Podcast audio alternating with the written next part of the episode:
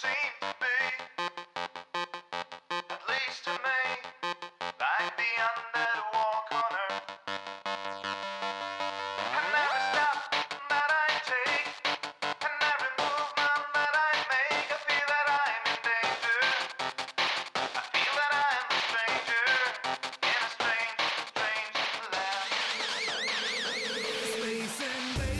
Venga, pues aquí estamos, episodio número 116 de Punto de Victoria. En el último episodio eh, yo me metía con el juego competitivo y luego hablábamos de, precisamente de Destiny, de Netrunner, de Magic, de Eleven, Command Colors y Heroes of Tennessee.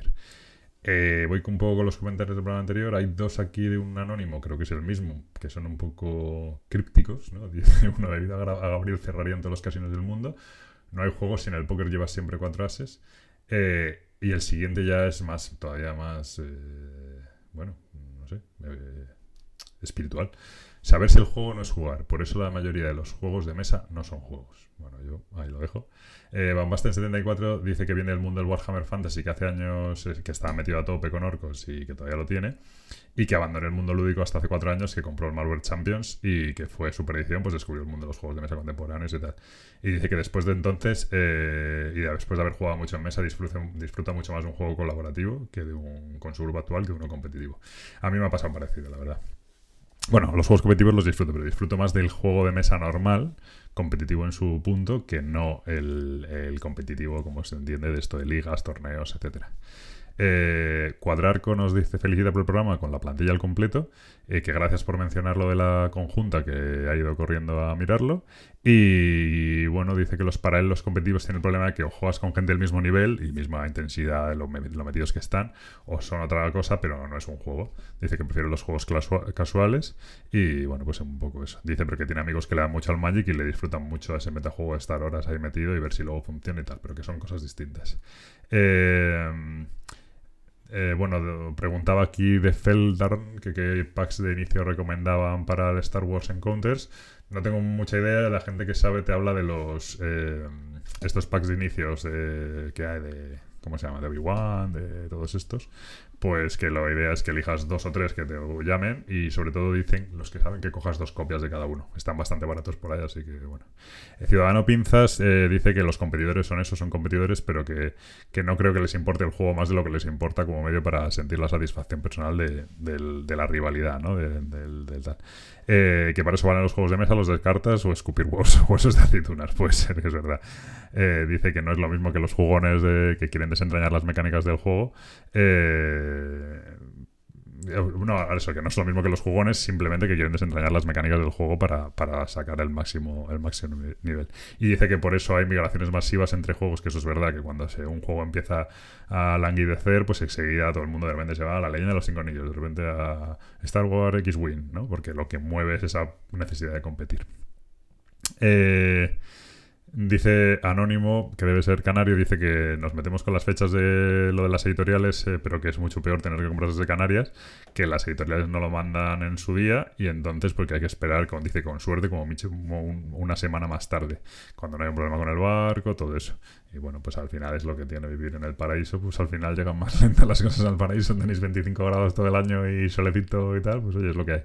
Eh, Pablo Pazo dice que nunca le ha gustado el juego competitivo y, y que y bueno dice que no se pero que no se le ocurriría hacer lo que hago yo que es mm, probarlo y, meterme con el ambiente que hay no dice que, está claro que, eso es así y que el Command Color Answer le atrae muchísimo y que si no fuera tan caro lo probaría me llaman al telefonillo pero bueno ya lo abrió luego Eh, esto se queda así Eh, y Gizmo dice que el Command and Color se vende más caro de lo que era cuando. O sea, de lo que más caro de segunda mano, porque ya están todas las pegatinas pegadas.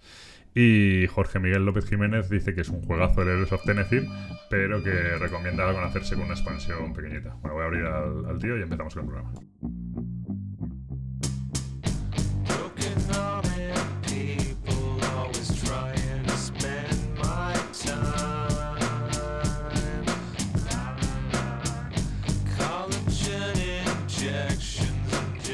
Sabemos. El único que lo sabe es Pablo y cuando empezamos a grabar lo suelta. Y ahí es No, cuando no, lo el, descubrimos. el único que tiene tema es Pablo, eso es una verdad universal. Ué, que está grabando ya. Episodio número jodes. 116 de Punto de Victoria. Conmigo, como siempre, Gabriel, Gabriel Pipechev, ya ni sé. decir. Muy buenas. Y Preacher, experto en desayunos RAS. Y con Gabriel y conmigo, como siempre también. Pablo. Pablo, Ojo que soso, Pablo ¿eh? el, el- el Pero temoso, ¿cómo el temoso. soso? Como que El soso. Ah, El temoso del de los temas. Ah, joder. Está muy mal esa. Yo creo que Eh, ha descolocado Gabriel. ah, Que- te pensabas que íbamos ahí a alargarnos, ¿no? Bueno, pues nada. Eh, estamos de vuelta ya, episodio 116. eh, hemos tenido un- una excursión, Preacher y yo, por los mundos de Yuppie. Y no he visto unos desayunos como los de, como los de aquí, mi amigo. Yo le dije que no quería, con- eh, lo digo por poner referencia, yo le dije, oye, me parece un poco pasada. Con... No se te oye, Preacher, no estás silenciado, macho. Si estás eh, difamándome, no se oído. Que digo que eh, si va a ser el tema del programa, los, los Bueno, por ahí va a desayunos empezar, por ahí va a empezar. Pero es que yo le digo, hombre, ¿cómo vamos a coger el buffet del desayuno? Si vale 15 euros por persona, digo, joder, por 30 euros ya, ya podemos desayunar y tal. Bueno, acabamos gastándonos un día 45 euros en desayunar, ¿vale? Para desayunar. 45 Muy bien. euros para ¿Pero desayunar. por qué? ¿Pero por qué? Ahora, ¿Por cabeza o los aquí- dos? A ver. ¿Por qué? Bueno, porque a mí, No, me- no, los no dos, me- los a dos. mí- a- a mí si me esto- esto- saca- tú has contado tu parte y yo ahora cuento la mía. ¿Por qué? si porque me sacas a bailar... Porque el señorito aquí es un hipster, ¿vale? Entonces dije, vale, pues buffet, ¿no? Pero sitios de estos que te gustan a ti. ¿Y uno qué hace? Pues coge y pone en Google brunch en Barcelona y anchas Castilla. Ah, vamos a ver. Perdonadme el inciso, pero un desayuno es lo mismo que un brunch. quedado- Espera, Ah, que ya. se te has quedado ahí pillado. Te has Bueno, quedado ahí se te habrá grabado. Se me habrá grabado. Que el, el desayuno no es lo mismo que un brunch. O sea que. Claro, pero Bueno. un brunch, yo el recuerdo que tenía de un brunch que era pues lo más parecido a un buffet libre de, de un hotel, pero levantándote tarde, ¿no? Pues ya está. Y, pero aquí mi primo, pues eso, le, reconócelo que te he llevado, te he buscado. No, no, a todo trapo, a todo trapo. Ah. Eh, bueno, por no liarnos con esto, pero el tema está relacionado. Eh, yo Ah, vale, había, ya había, fra- frase, pero no tengo claro, yo no me acuerdo ya. Podría decir muchas, Eh, pero fuera de contexto de los juegos. No, había alguna, pero ya no me acuerdo. Eh, Gabriel, no sé si tiene algo apuntado por ahí o no, o que luego No. siempre digo, no hay frase y nadie. Ah, pues no hay frase del programa, entonces. Muy bien, entonces, ¿cuál es el tema de hoy que Pritchard intuye y a Gabriel le va a pillar absolutamente por sorpresa, pero a ver cómo hacemos para que pueda? La historia es que nosotros cuando fuimos a... hemos estado en Barcelona y entonces hemos ido al Triángulo Friki.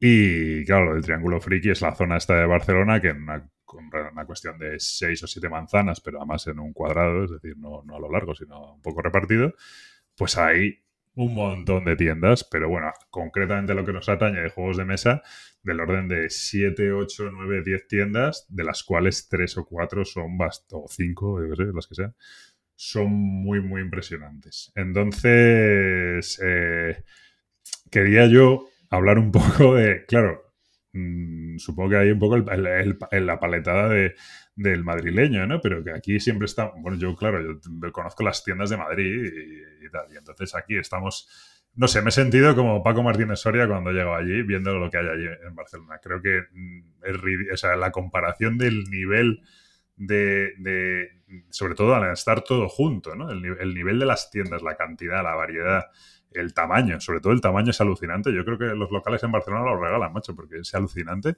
Porque no pasa con las tiendas, con los branch y con los chinos. Es decir, unos locales inmensos. Y, y de verdad me he sentido ridículo después hablando cuando hablamos aquí, que joder, es el año pasado cuando se abrió Generación, Generación X Tirso Molina, que es una tienda muy chula, muy grande. Allí sería una tienda normalita. Es decir, es lo que es fascinante.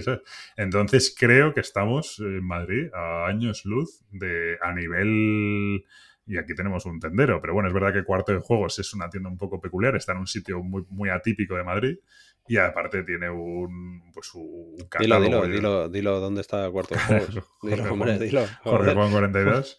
Eh, y es una tienda muy, muy pequeñita, muy tal, muy, muy, muy selectiva y es diferente, ¿no? Pero incluso la, la- la típica tienda de hobby, de afición, eh, allí es espectacular. Tanto en cantidad de tiendas como en tamaño, como en oferta de juegos. eh, yo sí es verdad que no, no entiendo hasta qué punto, porque sigo sin entenderlo, puede ser sostenible, pero todas tienen su matiz, ¿no? Porque sí que vimos, había una tienda que era Magic Barcelona, no sé qué, ya solo de Magic, y era una tienda acojonante, la verdad que si vas a jugar al Magic, comprar Magic y tal, pues obviamente vas ahí, ¿no? Pero claro, yo cuando entras en el tema de los juegos de mesa y te dedicas, eh, que luego a lo mejor hablamos un poco de un comentario que nos hizo Chema, Chepa Mamundi, sobre el asunto, cuando te centras en el juego de mesa nacional, pues ahí ya es más relativo, porque el, el catálogo es el que es para todo el mundo y lo que está disponible está disponible, lo que no está agotado, entonces ¿Hasta qué punto es sostenible ese volumen de tiendas y tal? Bueno, pues parece que de momento es sostenible, pero, pero bueno, yo sí que me quedé bastante alucinado con, supongo que claro, yo estoy aquí acostumbrado al ruido de Madrid, entonces para mí esto es como el centro del mundo, pero cuando he salido allí he dicho, o sea, me da vergüenza hablar de, este asunto, en plan de las tiendas de Madrid comparado con lo que hay allí. Y bueno, pues también de cara a Gabriel, pues no sé si tú que estás, estás viviendo, hombre, hace mucho que, bueno, no sé las últimas veces que has ido, si te has dedicado a eso, pero en París o en otros sitios, ¿cómo está el tema de comparado con lo que hay aquí en Madrid, claro? Eh, bueno, no sé, este es un poco... No sé qué- Este es mi brindis al sol. Bueno, quería comentarlo porque es muy llamativo. O sea, creo, para empezar, lo hemos, lo hemos comentado, creo que particularmente yo varias veces, que te habrías vuelto loco con nosotros. O sea, si hubieras venido en el viaje con nosotros.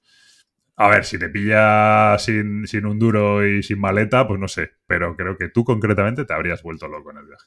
Porque. Porque era alucinante. Entiendo que, ya, pero entiendo que es en relativo al juego competitivo y a los. eh, y a No, no, no. a los- A, a toda la cantidad de juegos que había. Y, la, y claro, y sobre todo vas una tienda, otra tienda, otra tienda, otra tienda. Pero es que encima métete en cosas que aquí, a- quizá a nosotros nos da más igual, pero pues eso, de cosas un poco más de. Bueno, tú no eres muy eso, pero de figuritas o de no sé qué, o de, eh, eh, bueno, de cosas frikis, o de, es alucinante. Sí, sí, o sea, no hay por qué ceñirse al tema de los juegos de mesa, ¿eh? O sea, cuando hablamos del triángulo friki estamos hablando de... La Pues tienda, de poco- la tienda de cómics, la de que por ejemplo a ti eso te, si te flipa, la de Norma Editorial, que, pero que es un, Eso me, me pareció acojonante, o sea, Eso eso es, es- tú imagínate un FNAC de los que hay en Madrid, uno de estos de los de la ciudad, que son medianos, entero de cómics. O sea, es un... un- Solo de imagínate. Igual- imagínate de un de- Mercadona, un Mercadona solo de cómics. pues eso es así, o sea, acojonante. Sí, sí, sí. Sí, sí, la tienda, la tienda de Norma Comics a mí me dejó acojonado. Pero vamos, eso, de puntualizar solo que es eso, que, que hay, o sea, claro, nos hemos fijado más en las tiendas de juegos y tal, y, y yo todavía más, pero que, que es para todo. O sea, la tienda que era solo de Magic, y creo que fue la primera en la que entramos, ya me pareció flipante, eh, con el gusto que está hecha, con tal, o sea, no te... No, no la asocias para nada. Bueno, no la vimos, la vimos un día entre semana y por la mañana. A lo mejor te vas No un había sábado nadie, por la claro, tarde sí. y, y pasa como, como pasa muchas veces, ¿no? Huele ahí un poco a chotillo y de tanta gente como ahí jugando y en un sitio cerrado, pero el sitio era flipante. Pero que, que a lo que voy es que es eso, tiendas de cómics, tiendas de, tiendas de figuras, tío, de estas de... Había una tienda que era solo de figuras, tío, en plan, pero de figuras me refiero a un, un Goku de 60 centímetros, 2.000 pavos. Sí, o sea, sí. ¿qué dices tú? Pero no ¿Cuántos uno, co- no, no uno, a lo mejor No, no, 16 una- modelos diferentes. ¿sabes? ¿Sabes? Y dices tú, ¿cuántos tienes que vender y tal, no? Entonces, pues bueno. Pero, pero en cuanto a volumen, o sea, entiendo que son muy grandes, porque sí que es verdad Son que muy grandes. en Madrid hay muchas tiendas de todo tipo. A lo mejor no tan grandes, pero sí que está más repartido. O sea, no está todo localizado como lo que decís del Triángulo Friki. Entonces, es, es Claro. una problemática que. que es- Bueno, problemática quizá, entre no lo comillas. sé. Yo no sé hasta qué punto es problema, o sea, lo hemos, lo hemos hablado y yo lo he comentado varias veces. Aquí en Madrid, por ejemplo, uy, ahí bien de muelle de micrófono. Perdón. En el, aquí en Madrid, por ejemplo, hay quizás un par de zonas que sería más. Eh, esto igual es echar piedras sobre mi tejado, que no es donde estamos nosotros, pero bueno, en la zona de, mm, de centro, la sí. calle Luna, tal, toda esa zona, pues ahí de siempre han estado clásicos del cómic y de, y de los. Y de, bueno, pues un, un pequeño triángulo friki de Madrid, a lo mejor. Y, y en la zona de Moncloa, hacia los bulevares, hasta casi San Bernardo tal, también te puedes dar un paseo recorriendo tiendas, ¿vale? Pero sí que es verdad que, que lo de allí es, es exagerado. Sí que es verdad que, que hay algunas que destacan especialmente por tamaño, por cantidad de referencias, por cantidad, por... pero bueno, que también hay tiendas más, más estándar, pero sí que es verdad también lo que decías tú, que, el- que parece que los locales lo regalan porque allí es como, mm, no sé, o sea, es que entrabas a tomarte un café en un sitio y decías, pero ¿esto qué es, tío? ¿Cómo Sí, esto, sí, esto sí. qué era antes? ¿Un taller de autobuses o, qué? Y, y luego también pasa, nos pasó también lo mismo que, que Egoitz de Archivos Arkham nos recomendó ir a un restaurante chino, que eso da para, Joder, madre mía, para madre. anécdota. Pero, joder, no, pero no, una- es no- la no zona de los tirado- restaurantes chinos, tío. Sí, todos son chinos, sí. No me han tirado la comida con tanto desprecio en mi vida, ¿eh? O sea, ha sido la vez que... Pero que eso dejaba en pañales al tema del triángulo friki. O sea, si en el triángulo friki te puedes encontrar 15 tiendas. Sí, ¿cuántos restaurantes, hasta- chi- ¿cuántos restaurantes chinos había? Hasta que llegamos. o sea, 40 pero o en- 50. En, en cuestión de dos manzanas, tres, tío, yo alucinaba. Sí, es un poco como el rollo de los gremios, ¿no? El barrio de los libreros, el barrio de los... Hmm. Sí, sí, un poco así. Es llamativo, es llamativo. Es verdad que, claro, mola porque vas a un sitio y está todo. Sí que es verdad que todo hay que decirlo, que yo alucinando con todo, eh, como jugador, claro, al final nosotros ya estamos eh, como muy trillados. Entonces realmente tengo que decir, y me, y me duele el hígado decirlo, eh, que la, la- la tienda que a mí realmente me llamó la atención, la única en la que realmente me paré y me, y me dediqué un rato, fue en la de en la de, en la de cuatro dados. Y digo que me duele el hígado porque yo sabéis que he habla- he hablado muy mal de cuatro dados por el tema de la... O sea, yo jamás haré una preventa, una precompra, una reserva de esas en cuatro dados, ¿verdad? porque es un desastre, pero tengo que reconocer que efectivamente una vez te pones a mirar todas las tiendas de juegos, en la mayoría hay lo mismo, es decir, hay más o hay menos, pero son los juegos editados en español y, y, bueno, pues alguno, claro, no, no no hay cosas raras, no hay joyas tampoco, porque lo que está muy, muy demandado está, está agotado y, y entonces, eh, pues al final no, no- no me llama la atención. Sin embargo, ahí en, en Cuatro Dados, pues hay que reconocerles que los tíos hacen una labor de conseguir juegos extraños, que yo fue la única tienda donde me paré en cuatro o cinco juegos a ver, mm, coño, ¿esto qué es, no?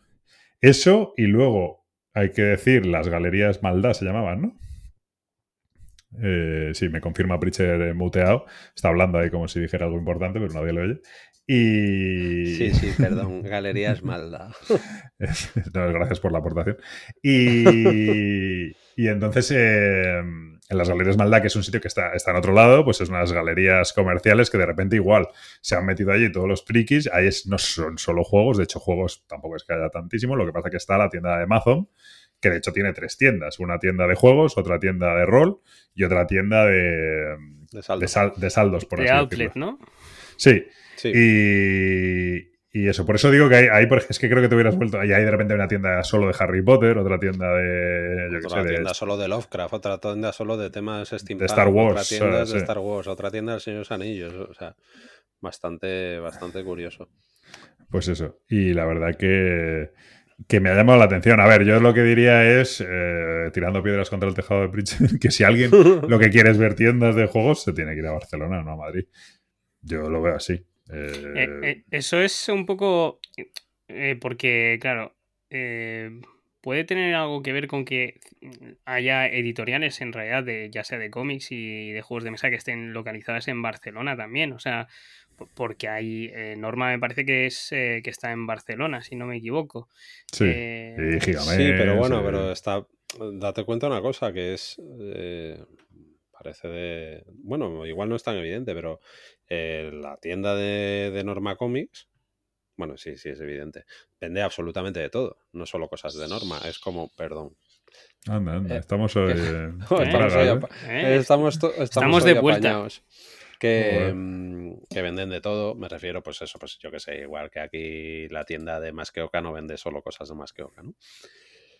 Pero se me ha ido un poco el hilo con esto del teléfono. que, No sé. mm, que, o sea, que sí que es.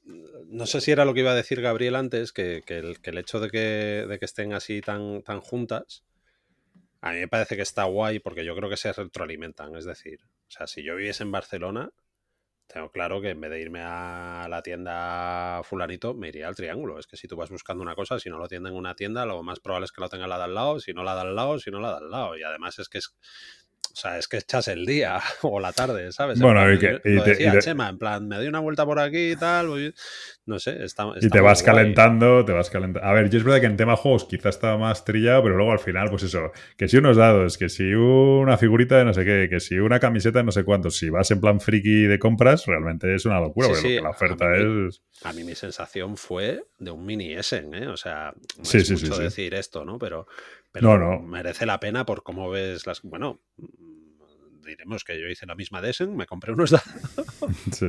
y luego me compré unos cómics que encontré, o sea, un par de cómics que tenía en mi wishlist desde hacía tiempo y que no encontraba por ningún lado. Llegué al de Norma y, le- y bueno, venías tú conmigo. ¿Tienes este? Sí. Sí. aquí. ¿Tienes este? Sí, aquí. Además, gente súper profesional que, que, o sea, enseguida encontra en un recinto gigantesco. No sé. Entonces yo creo que se, que se retroalimentan unos a otros y, y que, Ya, y que pero- después cada uno también, lo que comentabas tú antes, ¿no? Pues como, como en el tema de cuatro dados o estos de las figuritas o tal, o sea, la gente se especializa un poco, se tiene que distinguir un poquito unos de otros y... Claro, A ver, Pero Sí, el, hecho de, el hecho de estar juntos, eh, aparte, lo que hace es que la gente que va a buscar, quiero decir, si llegas y, y lo que dices tú vas a pasar la tarde y vas a buscar y sabes que lo vas a encontrar en una de las tiendas, lo que hace es que eso cada vez crezca más porque estás ayudando a que si no la tienes en una, la tienes en la otra y cada una va a querer eso, desmarcarse con, con algún producto o con alguna cosa que no tiene el resto. Entonces fomenta mucho eso. Aquí en Madrid lo que pasa es que están todas las unas a- a- más bien lejos de las otras. Entonces, ya simplemente el hecho de ir a una, yo qué sé, eh, que aunque vas por zonas y encuentras a varias, pero están lejos, no, no te quedan al lado, no sales de una y entras en otra, o no te queda a 200 metros una de otra. Entonces siempre tienes que andar eh, de un lado para otro.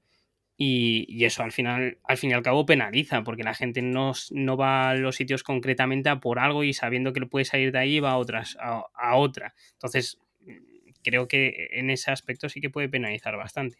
Penalizar entre comillas, ¿vale? Porque no es una penalización eh, absoluta. Y es verdad que creo que el, el tema tamaño del local, precio en Madrid, eso está pues un poco como en París, que preguntabas antes, Pablo, y en París están como en Madrid, lejos y no son muy grandes, o sea, son tiendas más bien pequeñas. No, no es nada del otro mundo, como mucho una planta grande, pero ya, o sea, se limita a eso. No, no, pues aquí es la locura. O sea, es lo que te digo, Tirso, la tienda de Generación X de Tirso de Molina, que queremos dar mucha bola, porque la verdad es que es muy chula, es muy, muy grande, muy bonita y todo. eh, sería, es normal, allí es normal. ¿sabes? Es una tienda, pues hay, hay cuatro o cinco como esa y más, y, y más espectaculares. ¿sabes? A ver, yo lo que sí. Lo que sí. Eh, yo la que tengo como recuerdo que era bastante grande era la de Goblin Trader eh, Madrid Norte, la que estaba en Cuatro Caminos. Pues Goblin Trader Barcelona le pega tres patadas. Sí, sí, seguramente, o sea... A ver, esa era rara porque efectivamente se tenía una zona de juego muy grande, luego tenía una cafetería arriba y un intermedio y tal. Eh, pero, a ver, yo mi sensación es que, es que es como la ciudad. Claro, nosotros, eso es eso que es el. ese- bueno, el, eso es el- no es el barrio, no tengo ni idea, es que soy un desastre. Pero bueno, es el ensanche de Barcelona, ¿no? Que son todas las calles iguales, todo tal, que está bien, pero bueno, tiene sus cosas. Pero claro, yo creo que todos los locales y todos son, son locales amplios. No es como Madrid, que, que muchos locales de tiendas son, son zulos, ¿sabes? No zulos, pero, pero bueno, pues que están hechos un poco de, a contramano, ¿no? Y ahí son locales amplios, este, bueno. Y yo creo que no solo eso, es- también no hemos visitado todo Barcelona. Quizá el barrio gótico es más, es diferente, pero la- la- el barrio gótico sí lo hemos visitado. Me refiero que esta zona donde están estas tiendas, como donde están los brunch y como donde están los chinos, eh, está todo hecho como muy ordenado, en realidad. O sea, es todo ordenado y todo, y todo junto y todo es como forma parte de un plan, de un plan general. No, hay, no que haya, alguien se haya puesto de acuerdo y hayan hecho un plan, o se hayan sentado 10 y hayan decidido hacerlo así, pero como que hay una Bueno, industria, igual sí. o igual sí, pero que hay una industria que se ha organizado y ha decidido hacerlo según un plan. Y en Madrid, como todo en Madrid, es caótico, ¿sabes? Que, tiene su parte positiva, que salen las cosas como setas y desaparecen y no sé qué, y tal, y de repente eh, hay cosas muy locas, y, pero, pero cada uno va a su aire, cada uno va a su bola y, abre una tienda donde le parece y, y- las tiendas son cada una de su padre y de su madre y no, no sé. Entonces, esa es mi sensación, que allí está todo mucho más, tiene todo como más sentido mm, desde el punto de vista organizativo. Eh, es llamativo, la verdad que, que es llamativo, pero hay que decir que luego hablando esto con Chema, las cosas de que cada uno ve en su casa lo que tal. nos senta- ese día, yo creo, después de visitarnos todo eso, que yo acabé hasta las narices de caminar, porque encima llevaba las zapatillas estas minimalistas y tal, y joder, vaya paliza de Sí, caminar. es que no se puede ser tan hipster. No se puede ser tan hipster, claro, eh, iba destrozado con los pies hechos polvo.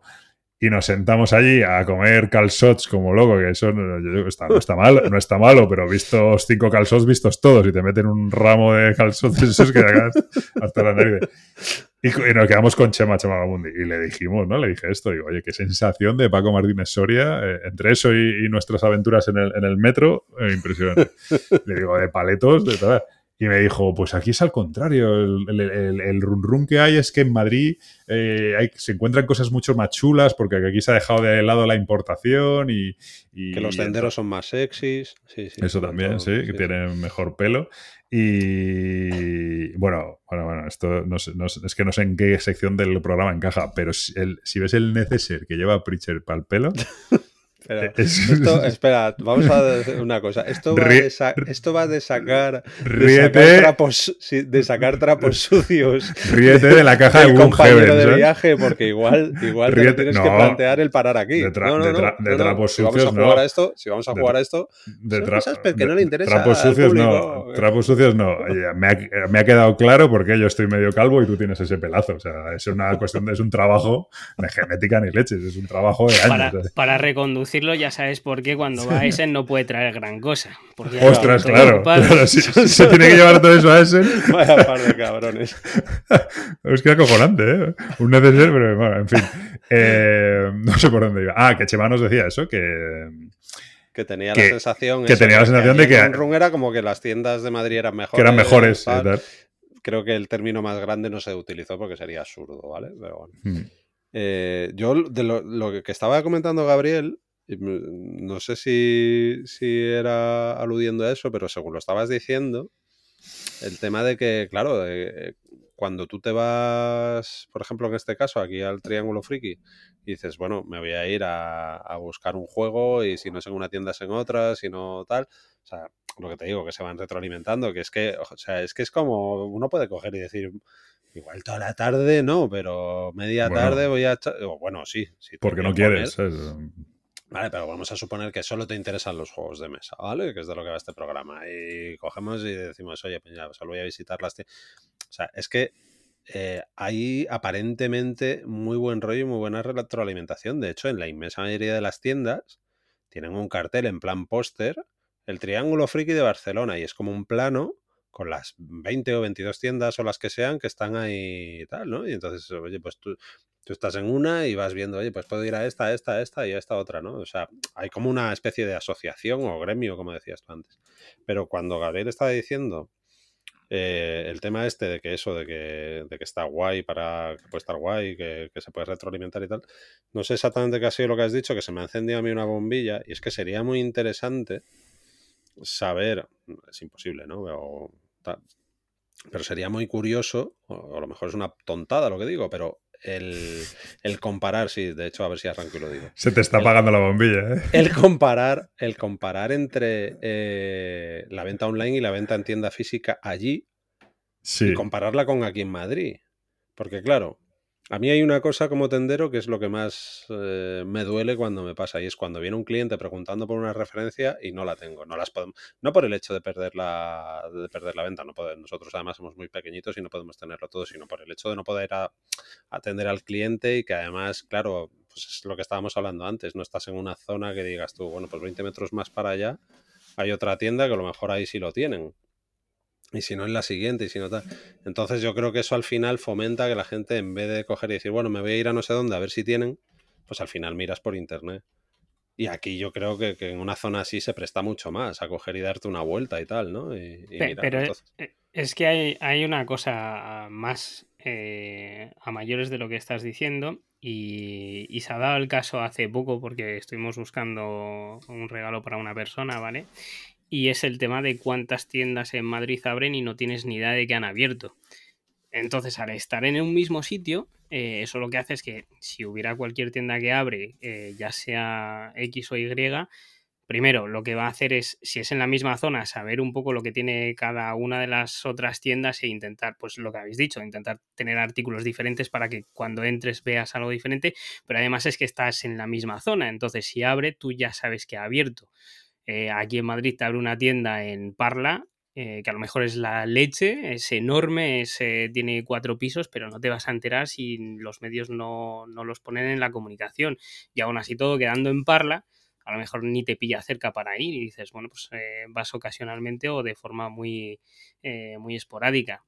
Teniéndolo todo en el mismo sitio es todo lo contrario. O sea, tú dices, pues voy al Triángulo Friki, vale, pues hoy me paseo por ahí y lo tienes todo a mano. No tienes que ir a un sitio, después viajar al otro, hacer media hora. Entonces creo que eso es muy importante, eh, el hecho de que estén así compactas.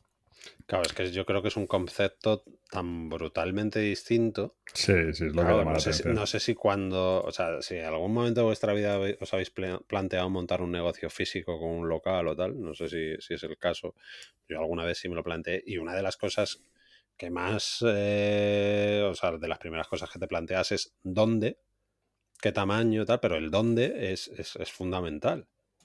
Entonces, claro, tú imagínate, o sea, allí al- tú vas a montar una tienda de juegos, de cómics, de cultura friki en, en el Triángulo Friki Barcelona, el público ya lo vas a tener.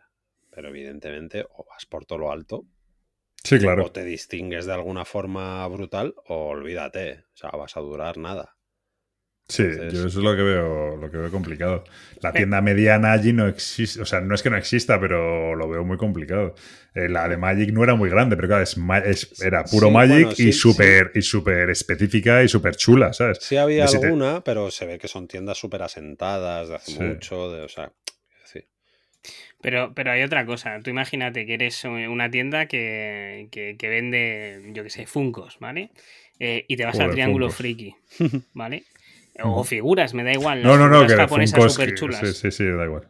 Vale, Que- pero tú te, im- te implantas en el Triángulo Friki y vale, aportas a lo mejor lo mismo, pero es lo que dice Bridger, ya tienes ese asentamiento de tiendas alrededor No, que no, va a hacer que va- el tráfico vaya, o sea, el tráfico de personas que quieran comprar o quieran ver en tu tienda vaya hacia ti. Es que, es que al estar todo reunido, o sea, a mí me parece que es eh, bestial por eso, que Mm. tendrá su contraparte A mala. ver, merece la pena visitarlos, seguro. Es decir, a mí. mm, Fíjate que yo tienda física pues no compro casi, lo que compro es por encargo, que se lo pido a, pues, a, Sí, la, vosotros. la novedad de la semana, sí, siempre la encarga, sí, sí. sí. no, te encargo la novedad de la semana Cosas, eh, cosas eh, sencillitas. En en Checoslovaquia. En Checoslovaquia, claro. bueno, si fuera Checoslovaquia, pero lo mismo es en Nueva Guinea, ¿sabes? sí, sí. Eh, entonces sí, pero que es casi todo por encargo. Por eso digo que realmente, de hecho, la tienda que me llamó la atención fue Cuatro Dados, por eso. Porque era la novedad de la semana rara, porque eran cosas raras que había allí. Eh, y luego la de Amazon, que esa sí que está en otro sitio, pero bueno, bueno, tienen los saldos, tienen tal, no sé, está... Bueno, la de cuatro dados, lo bueno es que em, eh, es que cuando vas allí físicamente sí lo tienen, no te Claro. la web de que no Claro, lo tengan. exacto, por eso compré Entonces, allí, porque, claro, pero sí, Porque sabemos que puede pasar que lo pidas y no lo tengan y lo recibas eh, dentro de dos o tres meses. sí, lo bueno. típico de preventa va dentro de tres meses y al final los tres acaban siendo nueve. No, es que el distribuidor, es que el distribuidor siempre igual. ¿sabes? Entonces, bueno, en fin. Fue muy amables, ¿eh? Todo hay que decirlo, pero... Sí, sí, sí. Una cosa no quita la otra. Bueno, que no quiero darle más, vueltas. eh, pero vamos, que está, yo creo que de Madrid- Madrid-Barcelona, esta batalla, Madrid la perdemos eh, de, de calle. En principio. A ver, yo creo que el resumen es, vamos, que cualquiera que esté escuchando este programa, si va por Barcelona, Sí, que se da una es visita, sí. visita obligada a darse una vuelta y... Sí es verdad que es llamativo que quizá una de las... Joder, luego pensándolo, eh, claro, que al final no te quiero decir vista una tienda, vistas todas, porque todas tienen su cosa, pero al final, ¿qué es lo que te llama la atención? Pues las galería- la Galería Maldá, que está en otro lado, y no quizás es lo que... pero- Y quizás lo más original, ¿sabes? Realmente lo que un poco más sorprendente, ¿no?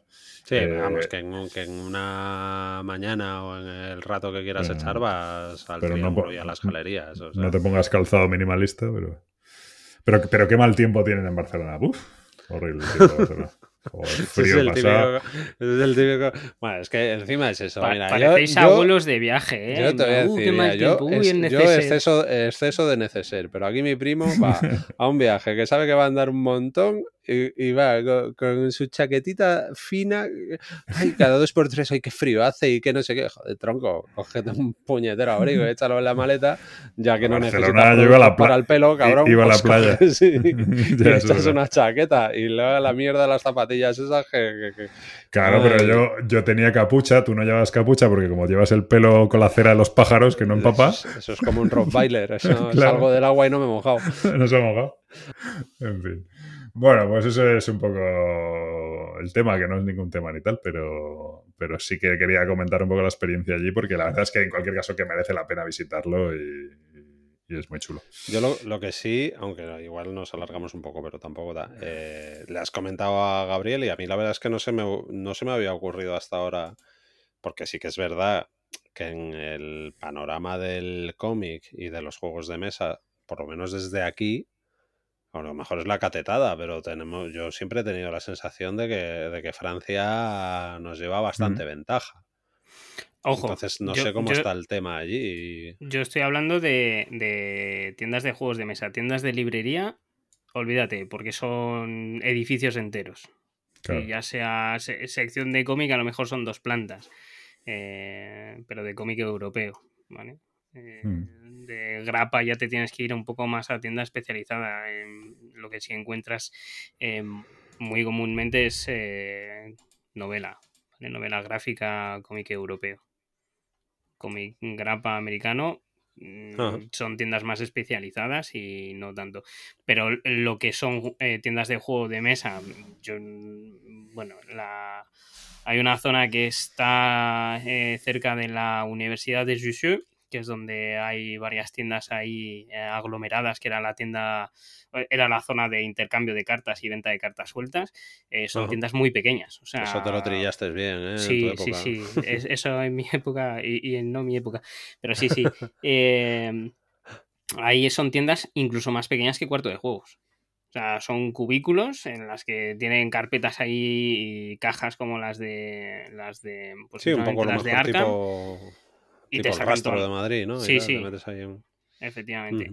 Y ahí tienes lo que quieras. Pero tiendas como tal de juegos eh, pasa, un, pasa un poco como en Madrid. eh, si te sales de ahí ya son... eh, como París crece hacia afuera, no crece tanto hacia adentro, tienes tiendas muy, muy lejanas las unas de las otras. Son grandes, sí, eh, grandes como las de Madrid, vamos a decir, como un Júpiter, como, Hmm. eh, como una tienda normal, como un Gen X, eh, cosas así. Pero tan grande como lo que comentáis, no.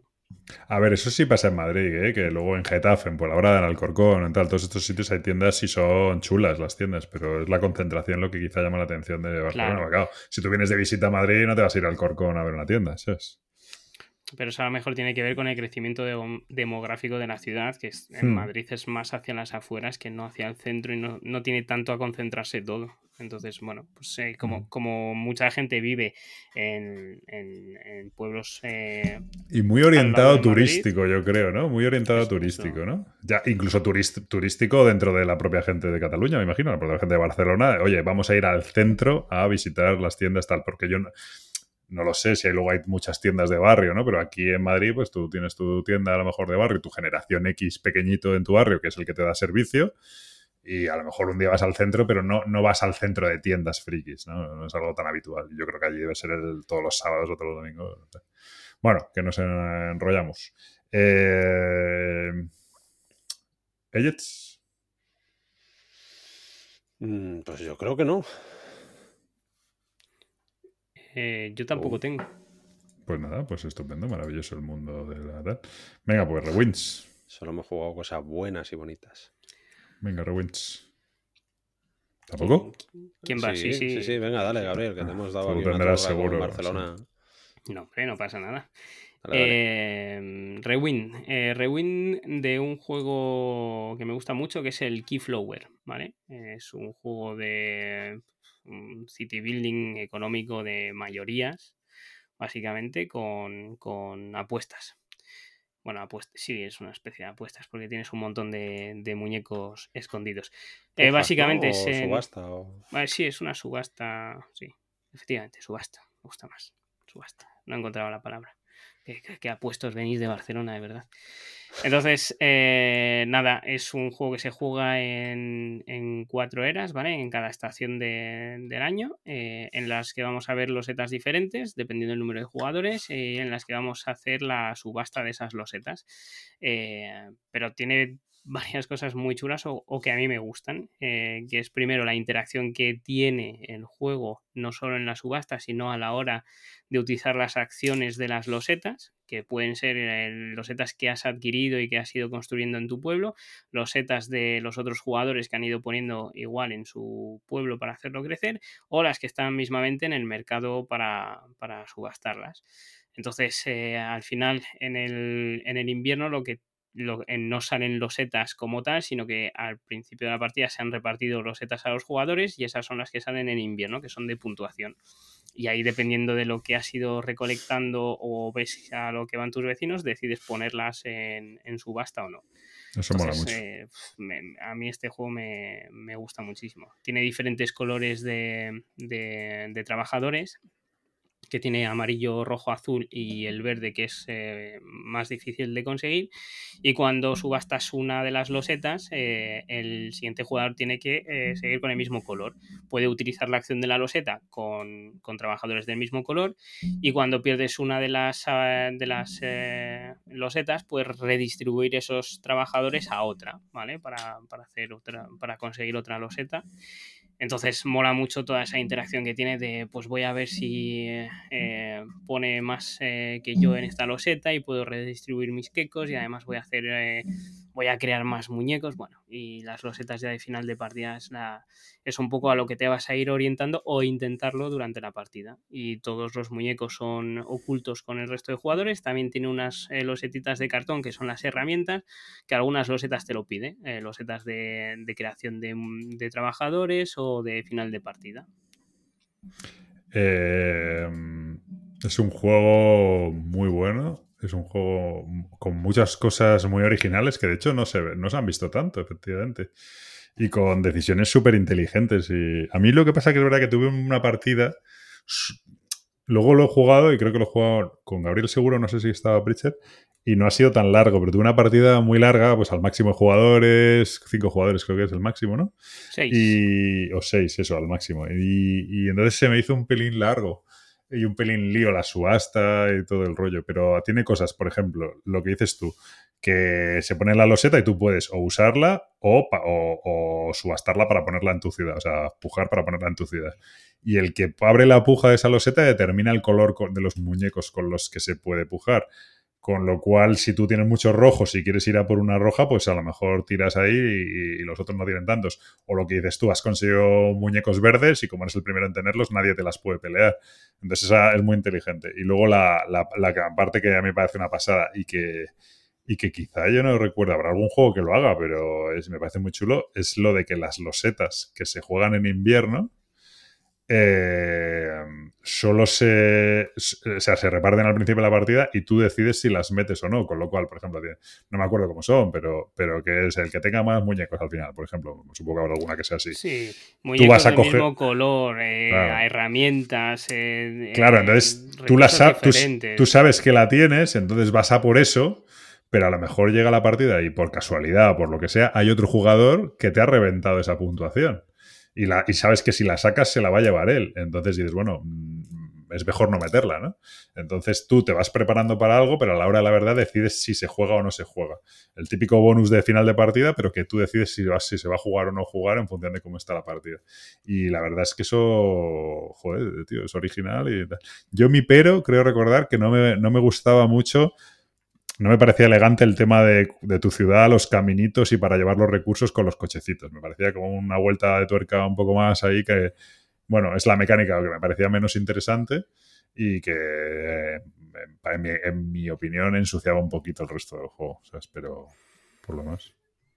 Hay, hay otra cosa que me parece muy muy interesante y es que las losetas están, cuando utilizas la acción está limitada a un número de, muñecos, de muñecos máximos que son 7.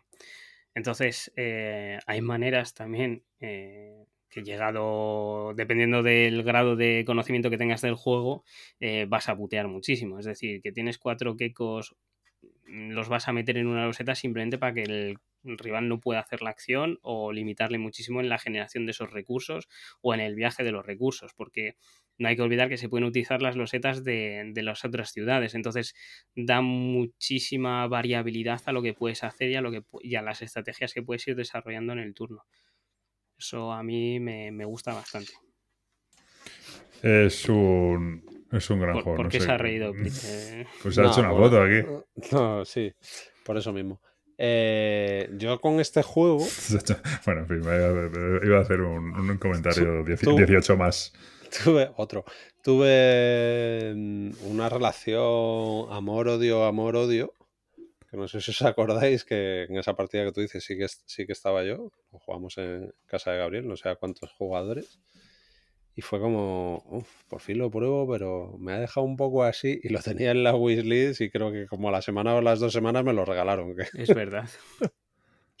Y entonces fue como en plan, ostras, pues igual lo tenía que haber sacado de la wishlist, vale, le dio otra oportunidad, reconociendo que es un juegazo, a mí por lo que sea no me cuadra. Las dos principales virtudes yo creo que son el, el tema de la subasta y el tema de las losetas de puntuación finales, que es, es que es buenísimo. Eso es muy, Hmm. muy bueno en el juego. Pero por lo que sea, al final pues, salió de la colección porque no era, yo no lo iba a sacar, o sea, me lo jugaría siempre que lo sacarais, pero no, no lo, no sé. no- no tenía espacio en mi colección. Hay juegos por lo que sea que no hacen clic y ya, o sea, puedes reconocer que son buenos, te pueden gustar, y, o sea, no gustar, sino que los ves las virtudes que tienen y dices, no me cuadra por lo que sea, pero eso pasa, o sea, no, Mm. no tienes por qué conectar con todos los juegos. Muy bien. Pues Keyflower, muy chulo. ¿Más, Preacher? ¿Tienes tu Wins? Pues mira, hablaste tú, si no me equivoco, hablaste de él en el famoso, tu famoso programa, el programa más exitoso de la última temporada de Punto de Victoria, que fue el que hiciste en solitario, y que hablaste de este juego fundamentalmente en solitario, que era el Regicide. Ah, si no me equivoco, fue ahí cuando, cuando hablaste de él. Y precisamente lo pudimos jugar el otro día a dos. Y ya sobre el papel dices, joder, no me canso de decirlo, lo hemos comentado 40.000 veces. eh, juegos como. ah, ¿Cómo se llamaba este? El de Bazas, el de Crew, o juegos como. O sea, que dices, joder, qué, pequeña genialidad, ¿no? O sea, el hecho de que un tío haya cogido una baraja francesa y haya dicho, con esto me hago un solitario que le da mil patadas a- al solitario de Windows o cualquier otro que te hagas con una baraja. Mm. Eh, está muy chulo. O sea, el juego está muy chulo. eh, lo jugamos a dos. Tú lo habías jugado bastante en solitario, creo, y creo que, Bueno. que es bastante interesante, ¿no? Jugarlo también. a- creo que no lo jugaría a más de dos, eso sí. No, eh, yo casi te diría que me gusta más a dos. O sea, me gusta más en solitario, no lo sé. me gustan las dos maneras, es bastante diferente.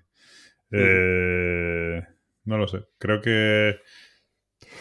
En solitario creo que puedes tener más control con lo, el tema de los comodines y tal, pero bueno, no sé. Ya, pero es, lo que te iba a decir, que el tema de los comodines al final no es, o sea, yo lo prefiero a varios jugadores, no a, en solitario con el tema de los comodines, al final sí, pero se queda ahí un entre medias, o por lo menos para mí.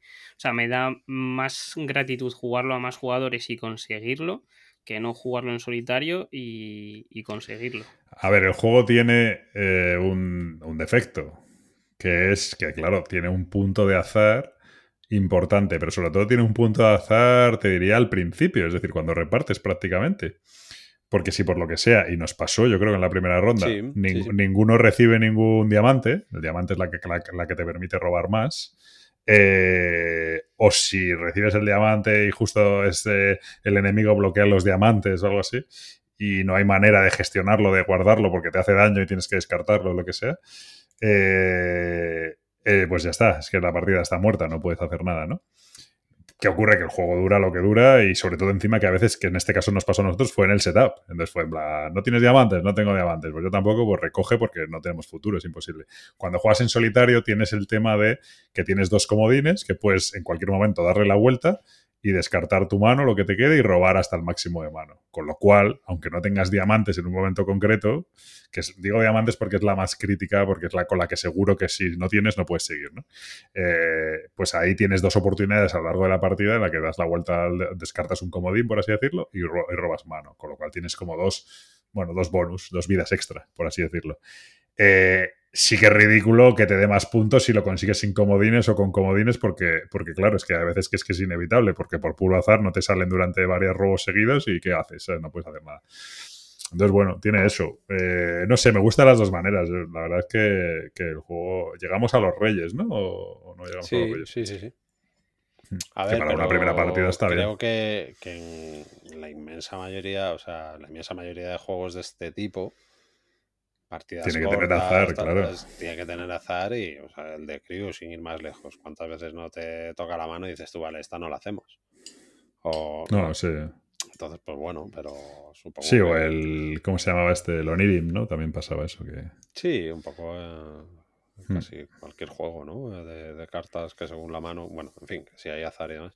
Pero vamos, que en resumidas cuentas que tampoco da para mucho. El que quiera saber cómo va el juego, han hablado de él en un millón de podcasts y sobre todo la mejor reseña fue la que hizo Pablo en su programa en solitario. Pues que se lo escuche, pero vamos, merece, merece mucho la pena.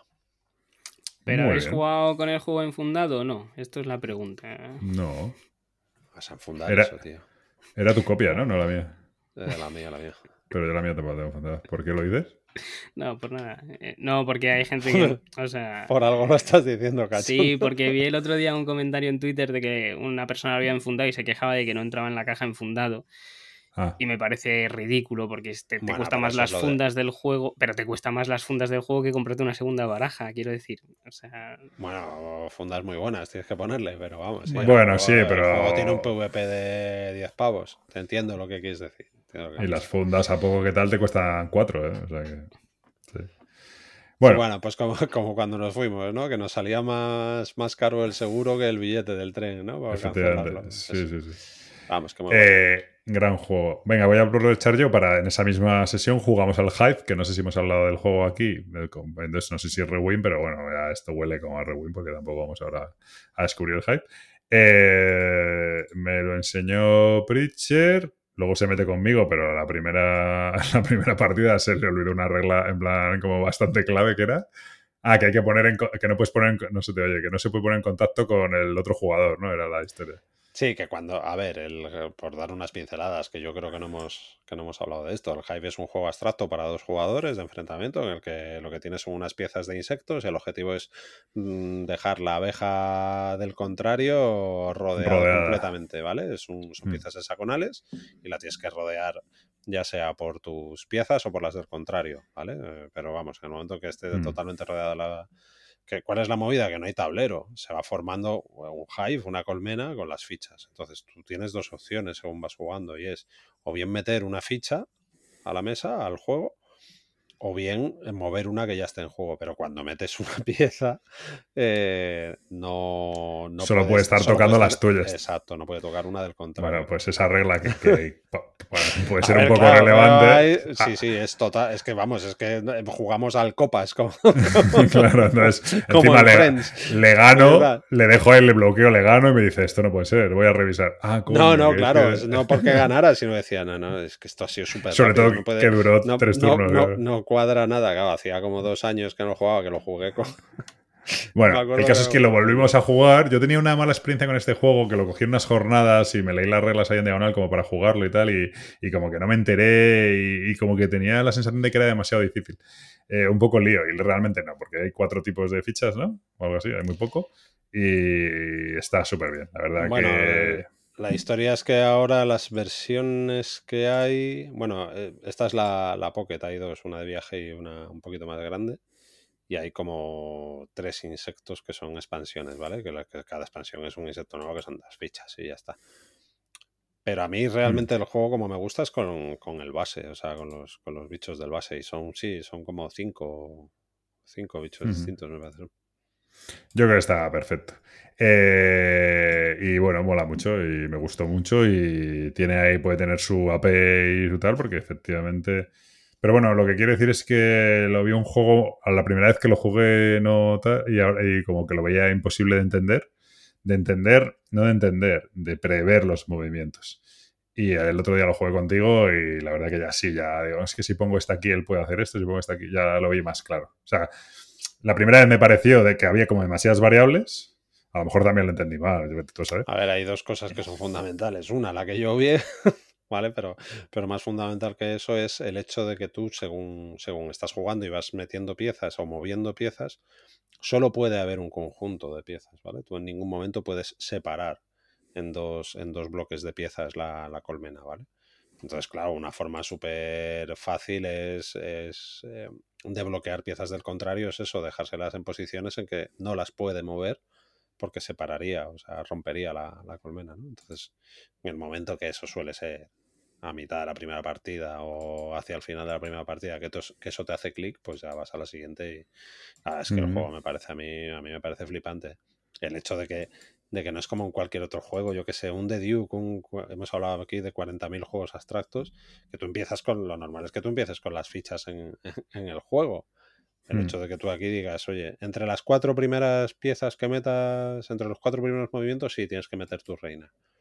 Pero es que la partida empieza con la mesa vacía. Eres tú el que decide cómo empezar. Y Mm. claro, eso le da posibilidades infinitas, vamos.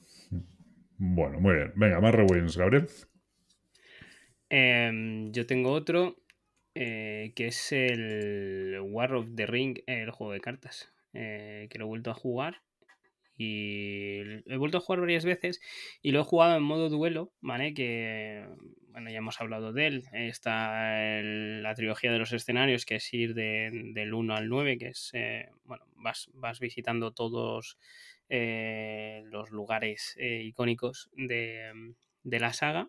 Y en el modo duelo, eh, al final tienes eh, un mazo conjunto para los pueblos eh, libres y otro para las sombras, ¿vale? Y, y ca- cada vez que lo juego así lo encuentro todavía más estratégico que, que el otro, porque eh, van saliendo, o sea, los lugares como van saliendo eh, están predefinidos, entonces como que te vas preparando más eh, con esas batallas y, y para las sombras es bastante más táctico el hecho de guardarse cartas y de utilizas bastante más la reserva. O sea, me sigue gustando mucho el juego. espero que alguna expansión o alguna modalidad nueva de juego salga pronto.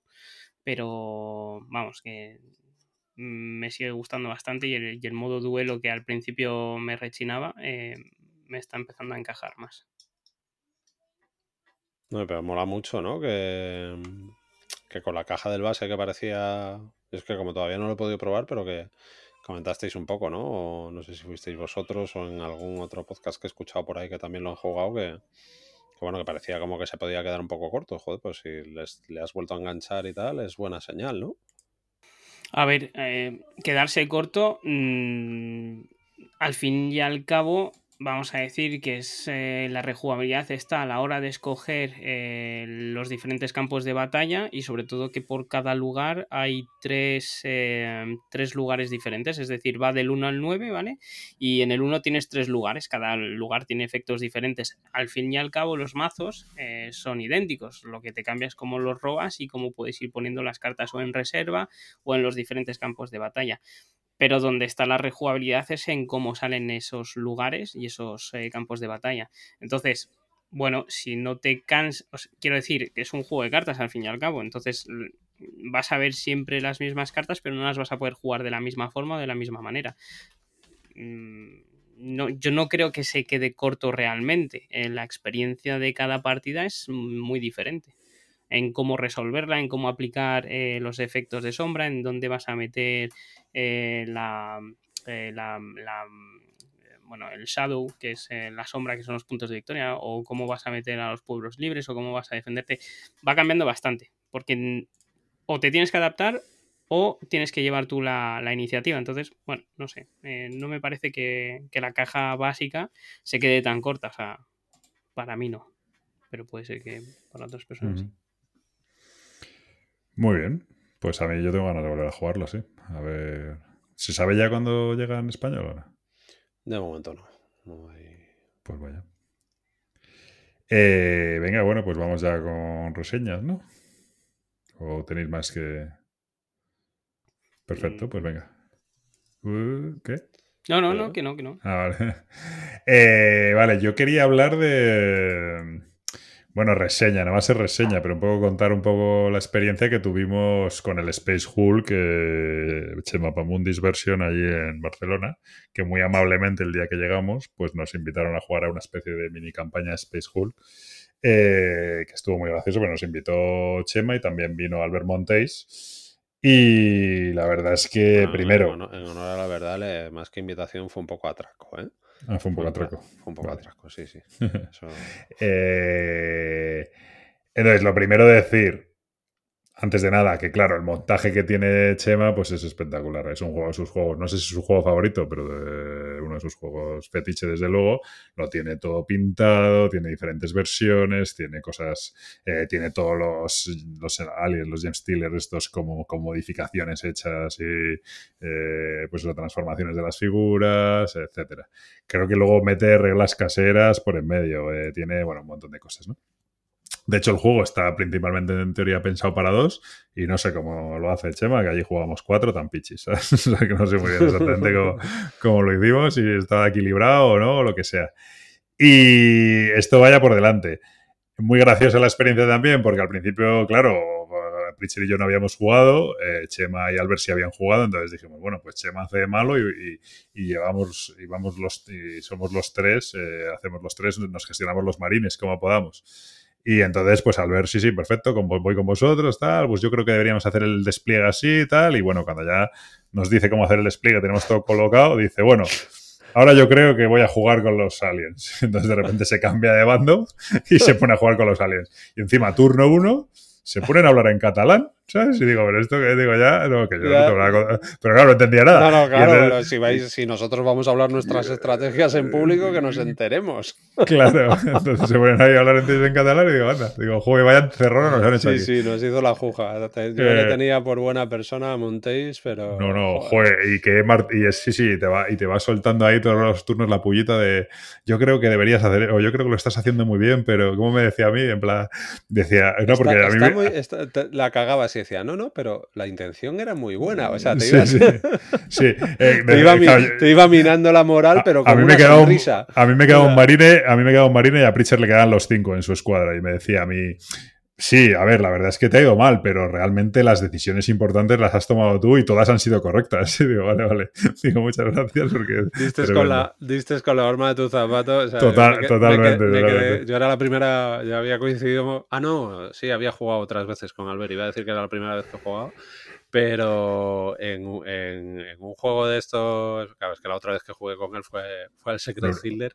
Ah, Pero no, no, en algo medio, en un juego de estos que es de, de comer oreja de verdad y tal, no, o sea, no tan radicalmente de comer oreja como puede ser un Secret Hitler, sino, bueno, sabes a lo que me refiero, ¿no? El típico juego que a ti te gusta comer oreja y manipular y por qué, porque vas a por mí, no vas a por esto, porque fíjate, eso tiene que, eso tiene que ser digno de ver, o sea, eso tiene que, eso tiene que ser un nivel de apuñalamiento de este hombre brutal. hmm. Bueno, que- pues y nada, y luego en cuanto al juego, creo que fue más la experiencia que el propio juego en sí, pero hay que decir que el juego tiene un par de detalles que me parecen una pasada. El principal es lo de que el turno de los marines tiene un tiempo limitado. Entonces, eh, yo esto creo que es regla oficial, no sé si se lo inventa Chema también, pero bueno, lo jugamos así y moló mucho. Sí, sí, hasta da- donde yo sé es eh, regla oficial. Entonces tienes cuatro minutos para resolver tu turno y a los cuatro minutos se acaba. Eso le mete una presión y le mete un... que luego realmente no era real, casi siempre nos daba tiempo, no había mucho problema. Pero bueno, vas ahí ya bajo presión y aparte mete un dinamismo en la partida también a toda... mucha, tiene mucha gracia.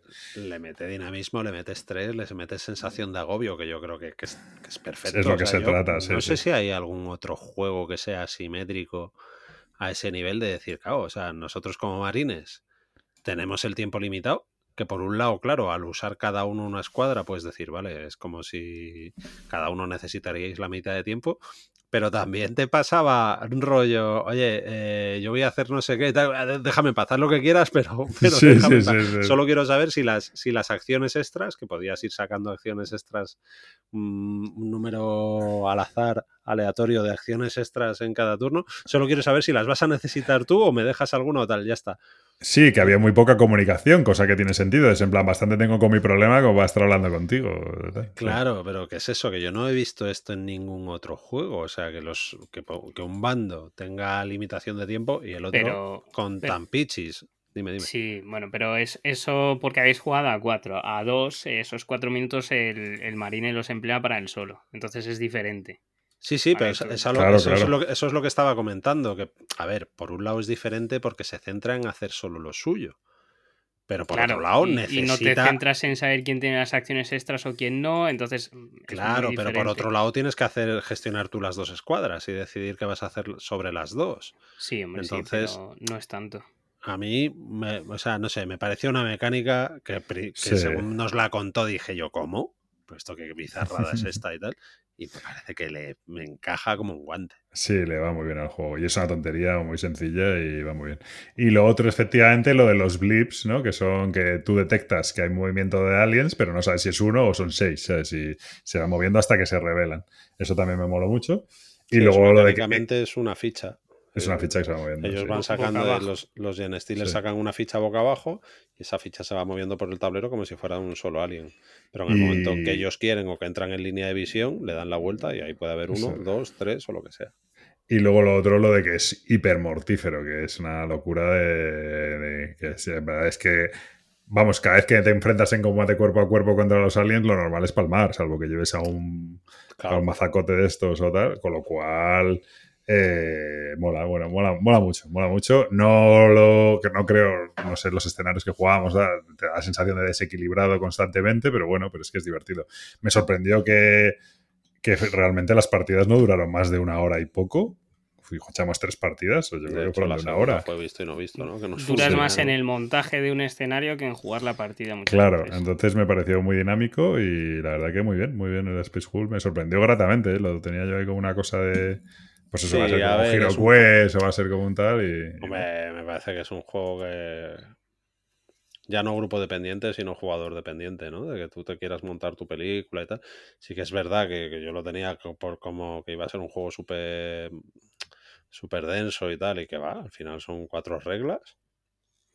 Y, hombre, que estamos hablando. Hombre, Son, son cuatro reglas, pero sí que es denseta a la hora de, de tomar las decisiones. Es decir, tanto Sí, como Marín sí. como con Jen Stiller. Pero que yo pensaba que iba a ser el típico juego que iba a tener mucha casuística, mucho que sí, la línea de visión, que sí. Que va, o sea, va, No, va como un tiro el puñetero juego. Me, me extraña, o sea, no lo habíais jugado hasta ahora. Yo creo que lo jugué hace un millón de años, de hecho, esto que es Yo de los no. 80 o... Bueno, sí, sí, Eh, creo, la no, primera versión es del 89. me Yo parece, jugué- Pero hay primera, segunda, jugué- tercera, cuarta. Yo jugué Cruzada Estelar, que no es, no tiene que ver.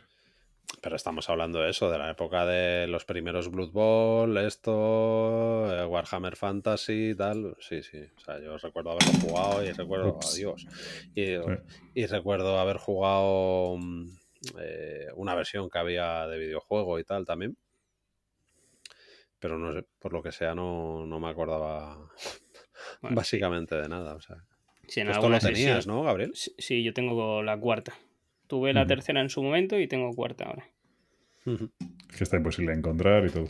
Bueno, pues... Sí, que no, se vuelva, que no se vuelva loco nadie tampoco, ¿eh? Porque esto la es cuarta no creo que esté imposible. No, no, sí, sí, ¿eh? están Sí, viendo sí, sí, burradas, sí, sí, sí, sí. Sí, sí, te puedes encontrar a alguien pidiéndote 500 pavos por el Wallapop, pero vamos tranquilamente.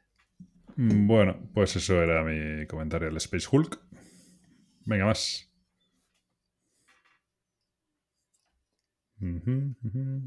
Aquí el silencio Ojo, radio. bonito, Pues el que queráis. Dale, dale, sigo- Gabriel. Venga. Da- Dale pie a uno de los dos, tú que eres el Yo- eh, yo dirigidor de esto, bueno, tío. pero es que no sabíamos si. eh, En fin, venga. eh, vamos con. eh, The Y Guild deja de darle al micro. of Merchant Explorers, ¿vale? Hombre, ¿lo conseguiste este al final? No, no lo he conseguido, pero ya lo he jugado bastantes veces como Ah. para poderlo reseñar. No, Vale. no, no lo he conseguido. Es un juego de 1 a 4 jugadores de Matthew Y Brett eh, J. Gilbert. Eh, el artista es Gerald Landman y lo publica AEG. No sé si alguien lo tiene previsto publicarlo aquí en, España.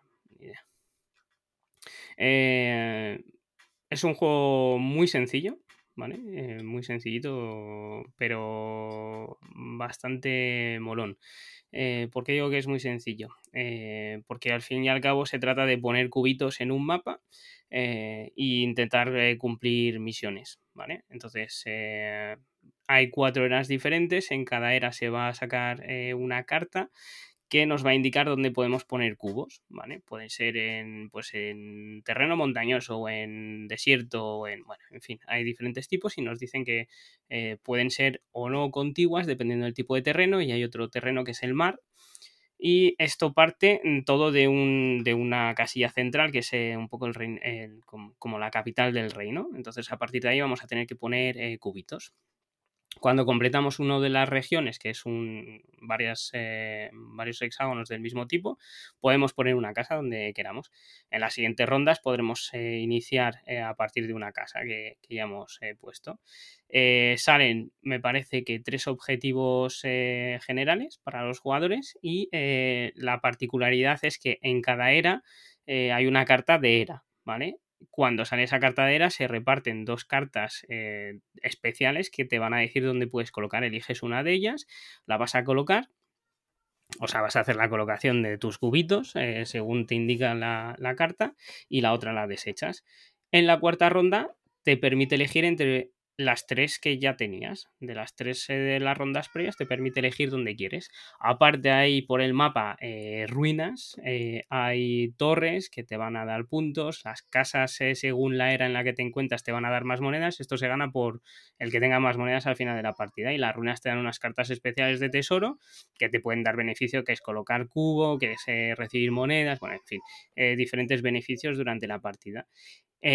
Lo que pasa es que entre cada era lo que haces es quitar todos los cubos. Entonces tienes que volver a empezar al final de cada era todo tu trayecto para intentar conseguir los objetivos globales que dan bastante puntos. Y al, y al mismo tiempo poner casitas que también dan puntos, poner eh, torres que también van a dar un montón de puntos dependiendo eh, la cantidad que hayas puesto. Lo que pasa es que está todo mm, como muy lejos, entonces al principio no ves cómo conseguir esos objetivos. Lo mejor te dice visita, yo qué sé, eh, la isla, eh, ten tres regiones completas de montaña y ves que están separadas por el mapa o las unas muy lejos de las otras, entonces tienes que intentar ingeniártelas para llegar. Es, es súper sencillo, pero al mismo tiempo tiene bastante profundidad en cuanto a las decisiones que vas tomando durante la partida. Eh, me, gusta bastante. Este juego me gusta mucho, de hecho. Tiene diferentes mapas, creo que tiene tres mapas el básico. Yo he jugado a las expansiones de Essen, que le añade como a, a, mayores un terreno, una isla más lejos, y la otra le añade una nueva regla que es con hielo. Eh, que no puedes eh, poner asentamiento en hielo y bueno, le añade como diferentes cartas. Está muy guay porque cada uno de los, de los mapas es muy diferente con respecto al otro y te condiciona un poco cómo vas a ir colocando los cubos, cómo vas a ir poniendo los asentamientos. Muy, muy interesante. la sensación, Gabriel, yo este fue uno, fue uno de los que estuvieron como posibles para abrir de ese, pero al final me traje calzoncillos. Em, la sensación es muy de juego abstracto.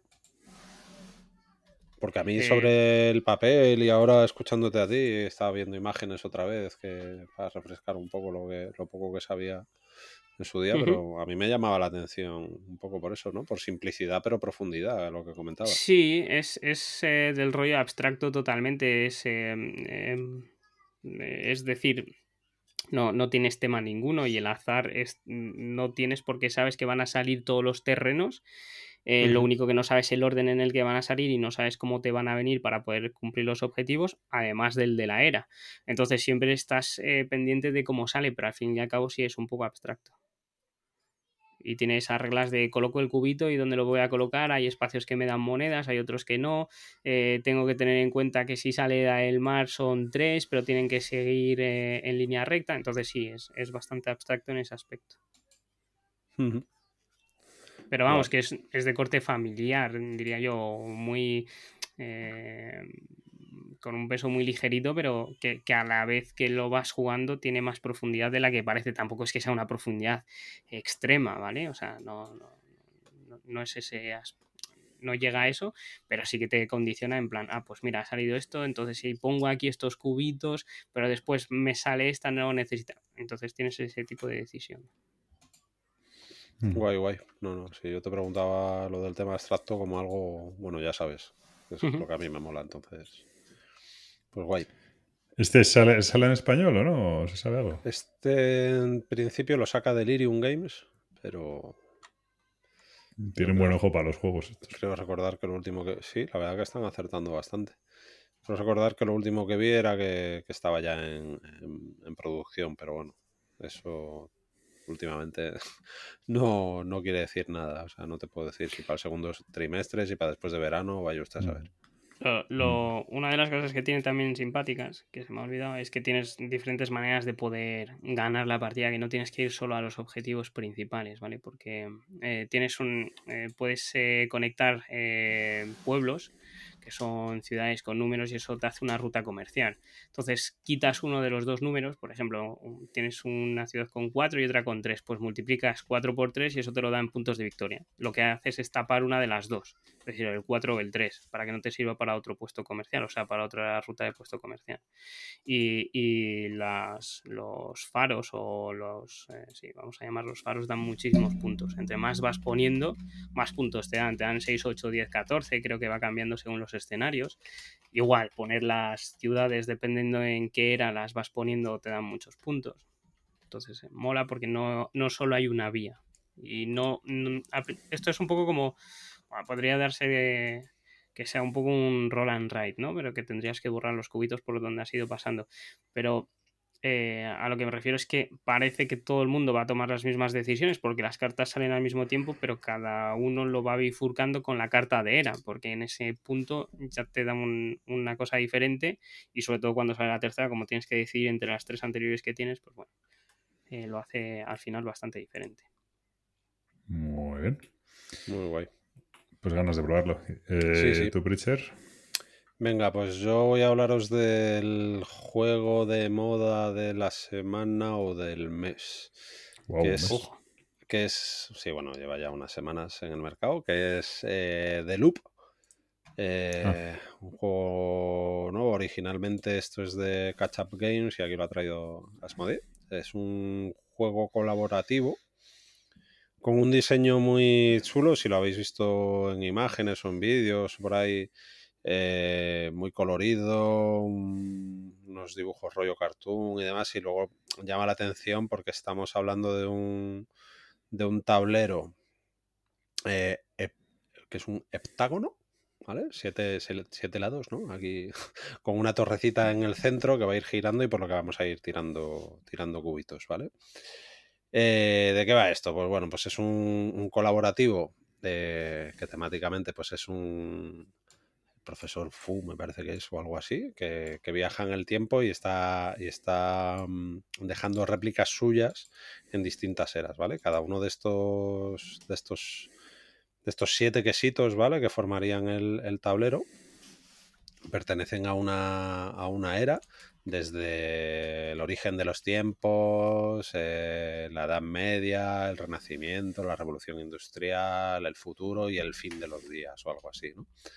Entonces, bueno, a ver, no deja de ser un juego colaborativo bastante sencillo en el sentido de eh, tienes un objetivo a cumplir, que es concretamente eh, en cada en cada uno de los de los de los quesitos estos o de los lados de- del hectágono se van a poner unas fichas boca abajo. Por el setup se van a dar la vuelta a dos y vas a tener dos misiones. Eh, por lo general tienes que cumplir, bueno, en la misión inicial, porque vienen cuatro setups distintos de distintas dificultades en el juego, que puedes elegir a, a qué vas a jugar, pero vamos, en la introductoria tienes que cumplir cuatro misiones. Esas cuatro misiones, bueno, ahora os explico un poco cómo va el juego primero y, y luego, y luego os digo el tipo de misiones que son, pero vamos. Básicamente lo que va a pasar es que mm, eh, vamos, eh, vamos, a, va- vamos a tener tres, tres rondas, digamos, de cartas, de las siete, de siete cartas que corresponden con cada uno de esos sitios y que nos van a decir, pues, oye, pues, eh, ¿a dónde se mueve el personaje este en, esta, en este turno? que va a ser una de las siete secciones, que es hacia donde vamos a orientar esa torre, ¿vale? La torre tiene tres salidas, una, o sea, la, la- hacia la que apunta, ¿vale? Vamos a decir, oye, pues en este turno ha ido al renacimiento, ¿vale? Pues tú pones la salida central de, la parte de abajo de por donde salen los cubitos, apuntando al renacimiento, de tal forma que las otras dos van a apuntar pues a las dos de los lados, ¿vale? Pues la industrial y la medieval. Entonces, eh, según en qué momento de la partida estemos, porque eso se va a ciclar hasta tres veces, ¿vale? Esas siete cartas correspondientes, eh, pues van a salir X réplicas del, del tipo este, ¿vale? Que son fichas que por un lado eh, te dicen, o sea, son fichas redondas que por un lado te dicen dónde salen. Salen, eh, una réplica de este tío está en la era industrial, pero además lo eliminas si consigues llevarlo, yo que sé, al futuro, a la época de la robótica, ¿vale? Eso está por el otro lado. Bueno, pues el caso, eh, tienes varias formas de petar, ¿vale? Si en un momento dado, eh, porque después lo que se va a hacer, oh, estoy explicándolo como el ojete, menos mal que hace mucho que no hago una reseña. Eh, después de eso, de sacar esas, esa serie de fichas, lo que se van a hacer es lanzar cubitos por la, por la torre esta, que van a caer, o, bien donde acabas de- de poner fichas, o sea, donde se supone que está el tipo, o bien en los dos espacios de al lado. ¿Qué es lo que pasa? Se van a echar tantos cubitos como fichas, como réplicas haya del, del personaje este, más dos o más tres, dependiendo de la ronda en la que estés. Claro, van a caer ahí mismo o en los de los lados. Bueno, formas de petar tienes muchas. Eh, Si se acumulan tres cubitos de esos en una zona, peta la zona una vez, te eliminan la misión que tenías en, e- en ese sitio, por lo tanto ya no lo puedes hacer. Si ese sitio vuelve a petar, va a ser una de las formas de perder la partida. Si hay X fichas de réplicas del personaje en, la, en el tablero, también pierdes la partida. Si, da, si haces las tres rondas, es decir, el tipo sale 21 veces, ¿vale? Es un mazo de 7 cartas, también pierdes la partida. Entonces, en ese sentido es sencillo, tú tienes que ir gestionando, oye, los cubitos esos, ir eliminando las, las réplicas del tío porque además es lo que hace que salgan más cubitos, tal, intentando hacer tu misión. La gracia que tiene es que además es un mini, muy mini deck building, ¿vale? Tienes varios personajes, cada uno con su pequeño macito de cartas, y tú la ronda de juego consiste en sacas tres cartas y las puedes jugar como quieras, en plan, me muevo aquí, eh, desplazo una ficha de una réplica de este, del personaje este, con lo cual entra en la era a la que le corresponde, con lo cual lo elimino, o elimino esos cubitos de la zona que me están perjudicando, o añado cubitos, que hay unos cubitos que son verdes, que son beneficiosos para ti, que lo que te van a dejar hacer es hacer movimientos gratis, tal. ¿Cuál es la gracia que tiene? Que es lo que da nombre al juego, el de loop, ¿vale? Que es que tú, las cartas van a tener unos símbolos, espirales, estrellitas, rayas, tal, en tu mazo. Y después de jugarlas, ¿vale? Tú tienes esas tres cartas, las puedes jugar por el orden que quieras, las vas tapeando y tal. Y la inmensa mayoría de ellas las vas a poder jugar otra vez, ¿vale? En teoría tú podrías jugar tantas veces como quieras tu turno, hacer bucles, gastando cubitos, ¿vale? La primera vez que quieras hacer un bucle, pues si hay en tu zona cubitos de esos de energía, me parece que se llaman, que son los buenos, los puedes gastar para volver a jugar tus cartas, siempre y cuando sean cartas, puedes jugar todas las cartas que tengan el mismo símbolo, ¿vale? Entonces, bueno, en, en cada turno también, además de salir fichas del personaje, pues te dice, sale aquí y además sale una carta en tal sitio. Si tú terminas tu turno en ese sitio, puedes decidir coger la carta y te vas haciendo un pequeño deck building. Bueno, no sé si se ha entendido más o menos. Pero vamos, básicamente un juego sencillo, muy vistoso, con el tema de- del azar que le da, pues bueno, pues como pasaba en Pandemic, que sacas cartas y más o menos sabes a dónde pueden ir, pero ese momento de tirar los cubitos por la torre y decir, ostras, a ver si no salen aquí, que peta este sitio, que ya tiene tres, o si no. Está muy chulo. A mí me ha gustado bastante, creo que es muy difícil de ganar, ¿vale? He jugado dos veces a tres y a dos jugadores y, me pareció bastante complicado de ganar, quizás un poco más sencillo a dos. Pero después también he escuchado por ahí que es como un poco "Buah, el juego colaborativo, el nuevo gran colaborativo, esto se carga el Pandemic, esto tal. Mm, yo para mí no. Eh, y no porque sea ni mejor ni peor juego, sino porque lo veo más, más complejo para nosotros, o para gente ya muy jugada, por así decirlo. Bien sencillo. Sí que es verdad que a mí la primera partida, hasta que me hizo clic un poco el decir, a ver, cuáles son las distintas acciones que tengo, qué es lo que tengo que gestionar y cómo me puedo hacer el mazo y tal, y no sé qué. Pero es que en pandemia a mí me ha pasado 40 veces de decir, oye, viene alguien a casa que no es nada, nada, nada jugón y le saca, y, "Ay, sácanos un juego, pues le sacas un colaborativo, que siempre él puede entrar mejor, y el pandemic es que le cuentas tres reglas, puedes hacer esto, esto y esto y ya está, ya a funcionar. O sea que Yo ahí soy muy de rescate también, ¿eh? también, por ejemplo, yo esto lo jugué con Javi y Marta y a ellos les gusta mucho más el rescate. El rescate, a ver, el rescate lo, Pandemic, lo que es es, muy temático, ¿eh? O sea, el rescate es un, es un pandemic, pero como mucho más temático, más azar también. Mm. Eh, pero es muy temático. Entonces, esto yo se lo recomendaría a cualquiera que le gusten los juegos colaborativos de toda la vida, porque, porque sí, porque aporta lo suficientemente nuevo como para que, que te pueda molar. Estéticamente te puede chirriar o te puede encantar. Sí que es A verdad me, que tan. me gusta tan- mucho, ¿eh? A mí me gusta mucho estéticamente, pero funcionalmente sí que es verdad que se te monta ahí un batiburrillo de colores, las piezas de las fichitas del personaje, cada pero bueno, te cuesta un poquito hacerte con ello, pero, pero bueno, puedo ente- podría entender que haya alguien que me diga que, que- que- que le apesta, o sea que no. Pero sí que es verdad eso, que se lo recomendaría a gente ya algo jugada y que le molen los colaborativos. Hay una cosa que a lo mejor has dicho, pero no lo veo claro. Veo que en el borde de los tableros hay como unas losetas que se meten. Ah, bueno, sí, es, eso es lo que, claro, una vez os cuento esto, es esas, esos, los bordes del tablero son las misiones. Tú Ah, empiezas, claro, y a lo mejor te llegan y te dicen, vale, pues tienes que eliminar a réplicas de este tío en siete lugares distintos. O tienes que gastar cubitos en tres lugares. Claro, cuando, te, cuando a ti te petan una zona, no solo estás más cerca de perder, sino que te eliminan la misión, ya esté cubierta o descubierta, que hubiera en ese sitio. ¿Vale? Vale. Porque Entonces- empiezan descubiertas. No, no, no. Empiezan cubiertas y según la configuración vas a empezar, va- vas a descubrir dos, ¿vale? Por lo menos en esta misión inicial. ¿Vale? Te van a decir, oye, pues descubre la misión que hay en la Edad Media y en el Renacimiento. ¿Vale? Y esas son las que tienes para cumplir. Cuando cumples una, Sale otra. eh, sale otra, que también te van a decir, pues eh, no me acuerdo el sistema ahora cuál era, si era sacar Sí. una ficha o si cómo, sacas otra. ¿Qué es lo que pasa? Formas de perder que tienes, lo que te digo. Si te petan cuatro zonas, tú ya no puedes hacer la, la cuarta misión, son siete. Ahí Vale, vale. petas. Si una zona que ya esté petada vuelve a petar, ¿vale? Ahí también palmas. Y si, el, y si se completa el ciclo, que lo veo complicado porque sería, se alargaría mucho. O sea, el ciclo me refiero a que. Pero bueno, que las la- las cartas- a que misiones- las cartas a que se hicieran 21 turnos, pues también petarías, ¿vale? Vale, pero que las misiones son variables y Sí, variables, las misiones- y variable de sitio, además. Eso es, eso es, Eso mola. eso es. No es que haya una barbaridad de ellas, pero, pero bueno, la Mm. suficiente y son sencillas en el sentido de eso, de pues eso, ahí por ejemplo si ves una imagen, pues hacer en tres zonas distintas hasta lo poner cubitos o quitar cubitos o eliminar a este tío o ¿vale? Ahí Está bien, dado que Ravensburger sigue sin sacar el Horrified, que podría competir con esto, pues nada. parece- Hmm. No, la verdad es que está eh, ¿Qué PvP tiene esto? Comercialmente está funcionando muy muy bien. Pues no sé si andaba sobre los 50.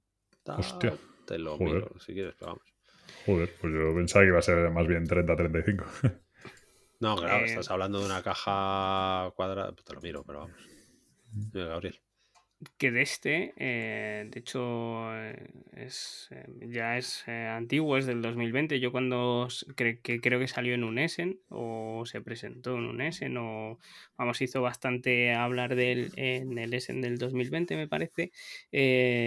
la gente le llamó muchísimo la atención, pero una de las pegas que tenía es el, el azar desmesurado que puede llegar a tener con la torre. Es decir, como petan los lugares por el número de cubos y al final eh, tiras bastante cubos, como ese azar no es demasiado controlable, es decir, hay, hay en juegos que lo puedes controlar más o menos, que sabes cómo van, como en el Pandemic o como en el Rescate. Aquí realmente lo tiras y por donde salga. O sea, Bueno, sí, que si solo te va a poder salir por tres zonas. sí, vale, Vale, la por la, central, izquierda y derecha. Pero si Pero- los tres te salen por la misma zona, te la han petado, claro. Claro, porque la zona peta, cada zona acepta Con tres. Tres cubitos, en el momento que entra el cuarto te la han petado. Y tú Mm. los cubitos que vas a tirar van a depender de las fichas de, de réplica que haya ahí. ¿Vale? Siempre es Ujú. X más, más las, cada ficha que hayas. Entonces te tienes que preocupar en eliminar las fichas, o sea, las réplicas de este tío, los cubitos, tal. O sea, que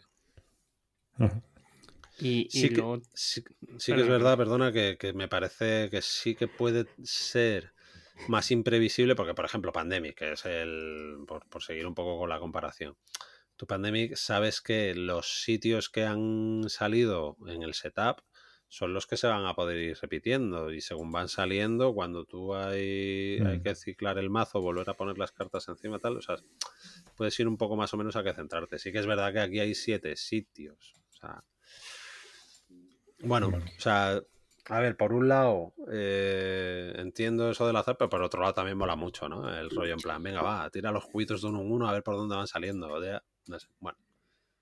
¿Y lo otro que No, ibas a decir, Gabriel? Y que lo otro que se comentó bastante también, eh, porque yo a este le seguí mucho la pista cuando salió, me llamaba muchísima atención, es que a, a partir de un cierto número de partidas eh, X, ¿vale? Digamos que el juego se hacía bastante más sencillo porque ya sabías cómo iban todas las mecánicas y podías predecir mucho más eh, la creación de esas réplicas. A ver, sí que es predecible, por ejemplo. O sea, el turno lo que funciona es que sacas una carta del mazo de este hombre y te- lo que te va a salir es una de las zonas. ¿Vale? De las siete. O sea, es un macito de siete cartas. Entonces tú ya también, según van saliendo, vas diciendo, vale, sí, esto está a reventar. Y ya nos lo han petado una vez, pero resulta que ese sitio y los dos de los lados ya han salido, luego no nos van a volver a salir. O sea, bueno, más o menos sí que... A ver, yo te digo que yo eché dos partidas dos días seguidos y la segunda fluyó mucho mejor porque que también nos petó en un momento, ¿eh? O sea, pero que eso es lo bueno, yo creo. Hay, por ejemplo, Pandemic, ¿cuántas veces no te pasa que dices tú, joder, parece que va todo encarrilado y de pronto pum, pum, pum, ala, venga, hasta luego. Yo Mm. creo que eso es, eso es bueno en los colaborativos. Muy bien. Pues este de Loop. Sí, ¿Con qué Pandemic te quedarías? Con 42 euros de The Loop y Pandemic, eh, a ver, a mi Pandemic el básico me parece un muy buen producto para sacarle a cualquiera y para iniciación me parece brutal y yo lo tengo con todo. Entonces, bueno, no me Pero has jugado, has jugado al Cthulhu, a Liberia, a todos esos. ¿no? Ah, de, de los de los extras. Pero, pero eso ya depende un poco de lo que te mole en cuanto a Bueno, temática. de, los, por de eso los- pregunto. de los extras, me- me- me- el único que tengo aparte es el Iberia y, y es porque me, Mm. me, me moló mucho. Si no, lo Mm. habéis, si no lo habéis jugado, le podemos dar un día. Vale. Muy bien. Bueno, pues yo creo que como habíamos dicho que iba a ser más breve este, lo vamos a dejar aquí en cuanto a reseñas. Alguien se ha abierto una cerveza. Sí. Y, y vamos Hoy, a... hoy vamos bien de ruiditos, ¿eh? Sí, sí, hoy sí. Eh, venga, vamos con los fast forward. O sea, ya Juegos que acabamos las jugar. reseñas. Ya, ya, Sí, ya una cada uno, ya está. Has dicho que fuera breve y no sé qué, pues ya está, breve. Pues Eh, no, no hubiera hecho la reseña del que he hecho. de ¿Qué quieres Para reseñar? esto, venga. pa' esto, venga. pa' esto no, Pa' esto no esto no vengo. vengo. di que No Joder, grabo. macho, ¿Qué quieres Que reseñar? no, que me parece bien, que así me queda más para el siguiente. Vale, ¿verdad? A mí también me queda alguno, ¿eh? Ha estado a punto de ser Eject, pero bueno. Ojo. Ahora me has No, dejado- que- a mí- ahora me has No, a mí ver, el, el Sleeping Gods, que le voy a dar Vale, boleto, vale, creo. pues nada, pues. Entonces no sé si va a ser reseña o Eject va a ser reseña porque Estás- creo que merece la pena hablar un poco de él, pero, Estás ahí, ahí. pero no porque no, de, de no porque no me guste en absoluto, pero porque me da pereza infinita. Ah, así, Eh, así podemos, así podemos grabar antes. Venga, haz tú, también tu, haz tú también tu cliffhanger, Gabriel. ¿De cuál, ¿De cuál era del que ibas a hablar tú? No, pues de varios, de varios. De un. Pues este tío se cree que graba solo, ¿o qué? No, No, claro. es que este es un jugón de verdad, no como nosotros. No, tengo varios ahí en el tintero. Que ahora vienen con la siguiente sección, no hay problema. Vale, pues venga, fast forward. Pues venga, Gabriel. Eh, vale, fast forward. Tengo ganas de seguir jugando a Sky Tier Horde, ¿vale? Que es eh, un Tower Defense eh, rollo el Marvel Champions con un poco del Señor de los Anillos, ¿vale? Eh, defensa de torre, te salen monstruos en diferentes líneas y, tienes que gestionarlo. Eh, estoy jugando una campañita de un juego eh, Roll and Ride que es eh, Voyage. bueno, ya hablaré más. Y el que tengo muchas ganas de seguir jugando y reseñar es el nuevo de, de los de Aeons en el Astronauts. Aparte que tengo la expansión de eh, Path of Light and Shadow, que ya la he recuperado por fin, y porque era muy vago. Y a- al fin la he recuperado y tengo ganas de darle porque encima tiene solitario también. Así que estupendo. Muy bien. Mm, Preacher. Venga, pues mm, a mí el otro día, que para que no me digas luego que, ahora ya no menciono a la gente, eh, Javi y Marta del 221B me, me hicieron una liada de las suyas, que yo me dejo liar encantado por otra parte. Y hicieron un vídeo de cómo habían sido sus orígenes en los juegos de mesa modernos, que si empezaron como mucha gente con el Catán, que si no sé qué, que si tal. Y como fui a verles, me dijeron, oye, ¿te importa que te liemos para echar una partida del Catán y del Aventureros al tren? Yo, Pues no, no me importa.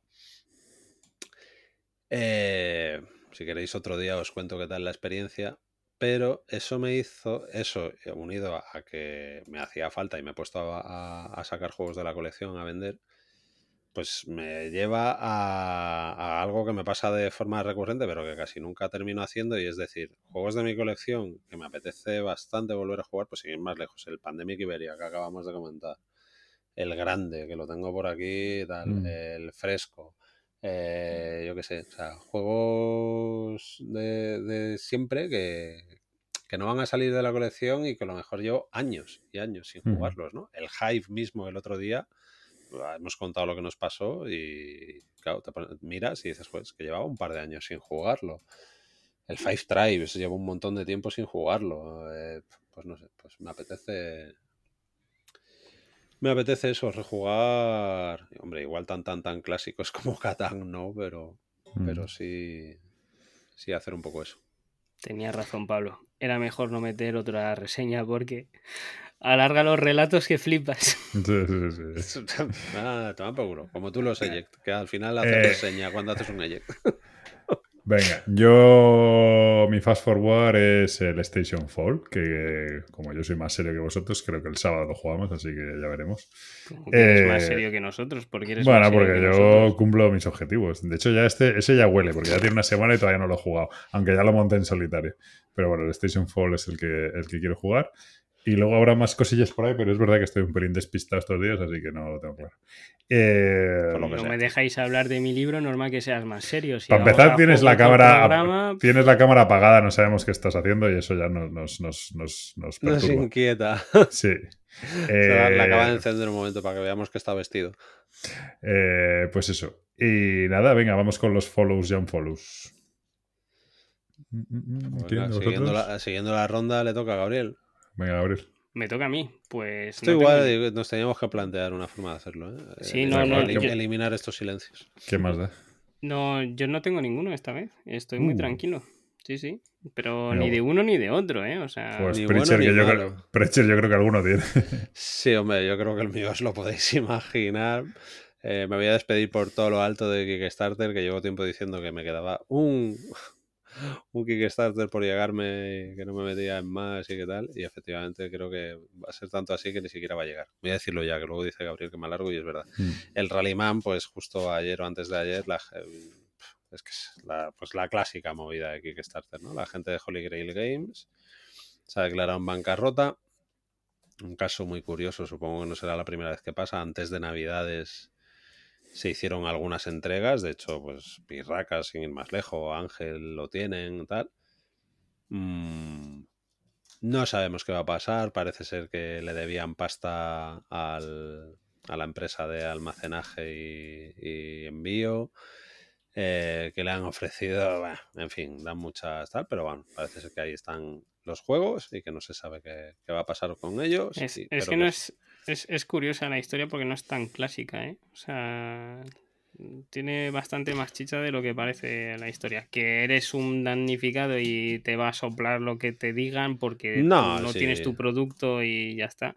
Hmm. Pero, pero es bastante curioso. A ver, te ponen ahí que claro, que tal, que a ver, para mí es una putada. De hecho, es de- posiblemente yo me metí en los dos juegos con extras y con de todo y posiblemente sea el Kickstarter más caro en el que me he metido. Si no más caro de- mm, per se, sino por todo lo que pillé a mayores, pero pero que sí te ponen en lo típico, ¿no? De, bueno, sí, date cuenta que esto al final es una gente que, que- que se va al hoyo, que queda sin trabajo. No lo sé. O sea, Mira, no. yo tengo que decir que de esto luego hizo un hilo el de Pandasaurus.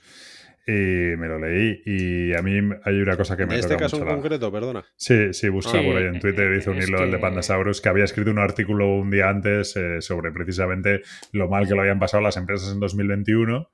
Eh, tío, pero es que a mí me parece, me parece impresionante. Que lo, que lo pasaron muy mal porque, claro, ellos tenían la pasta para hacer los juegos, pero que en el periodo desde que recogían la pasta hasta que se ponen a hacer los juegos, eh, se han disparado los costes de producción y de envío y que entonces, eh, pues eso, que, uh, que financieramente es un desastre y que no sé, no sé cuántos. Pues tu puta madre, con perdón, no uses Kickstarter, usa Claro. financiación normal y esto a Debir no le pasa. A Debir va a tal, cuando tiene que imprimir un juego va al banco, le dan un crédito de 20.000 euros, imprime el juego y punto. Y, y- y sabe exactamente lo que le cuesta. Y cuando imprime el juego le pone el PVP. Pero tú, no, tú le pones el PVP, no tienes el juego hecho, no tienes el juego diseñado, no tienes las no sé qué y resulta que entre... Es que me está pasando a mí con el Rallyman. Eh, no el Rallyman, perdón. El, el Race Fórmula 90. Que en teoría iban a entregarlo en Essen de este año y ya están y ya ahora están diciendo que, eh, van a que ya va a empezar la producción y que van a tardar en imprimirlo cuatro meses. Con lo cual, si lo vemos en Essen de, de este año, perdón, o sea, tiene que ser Essen del año pasado. Si lo vemos en Essen de este año es un milagro.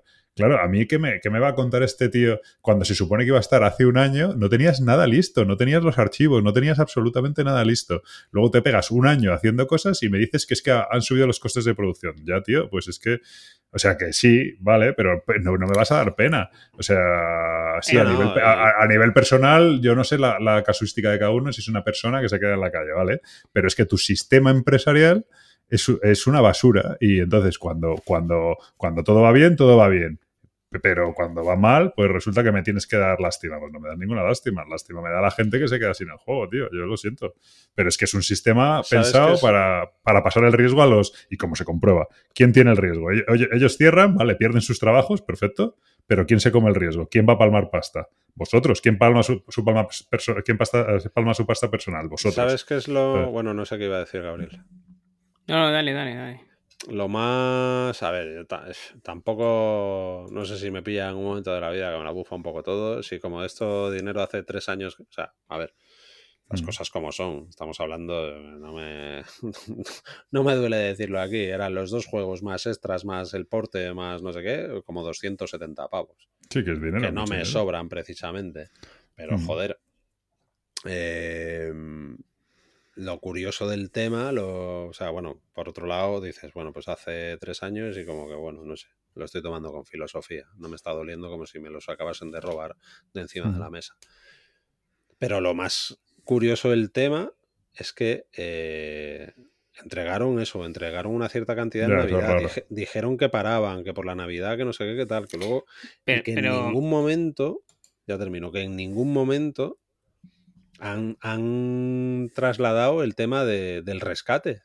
De lo que han pero- hecho un millón de editoriales un millón de veces y que yo he criticado un millón de veces. de es, es decir, que el, Oye, vamos a. mm, Pues ahora, porque se supone que es el distribuidor, la empresa de mensajería, la que les está pidiendo pasta que le deben. y En plan, oye, o me pagas o esto de aquí no sale, tío, porque es que ya le deben de. No sé cómo es exactamente el tema.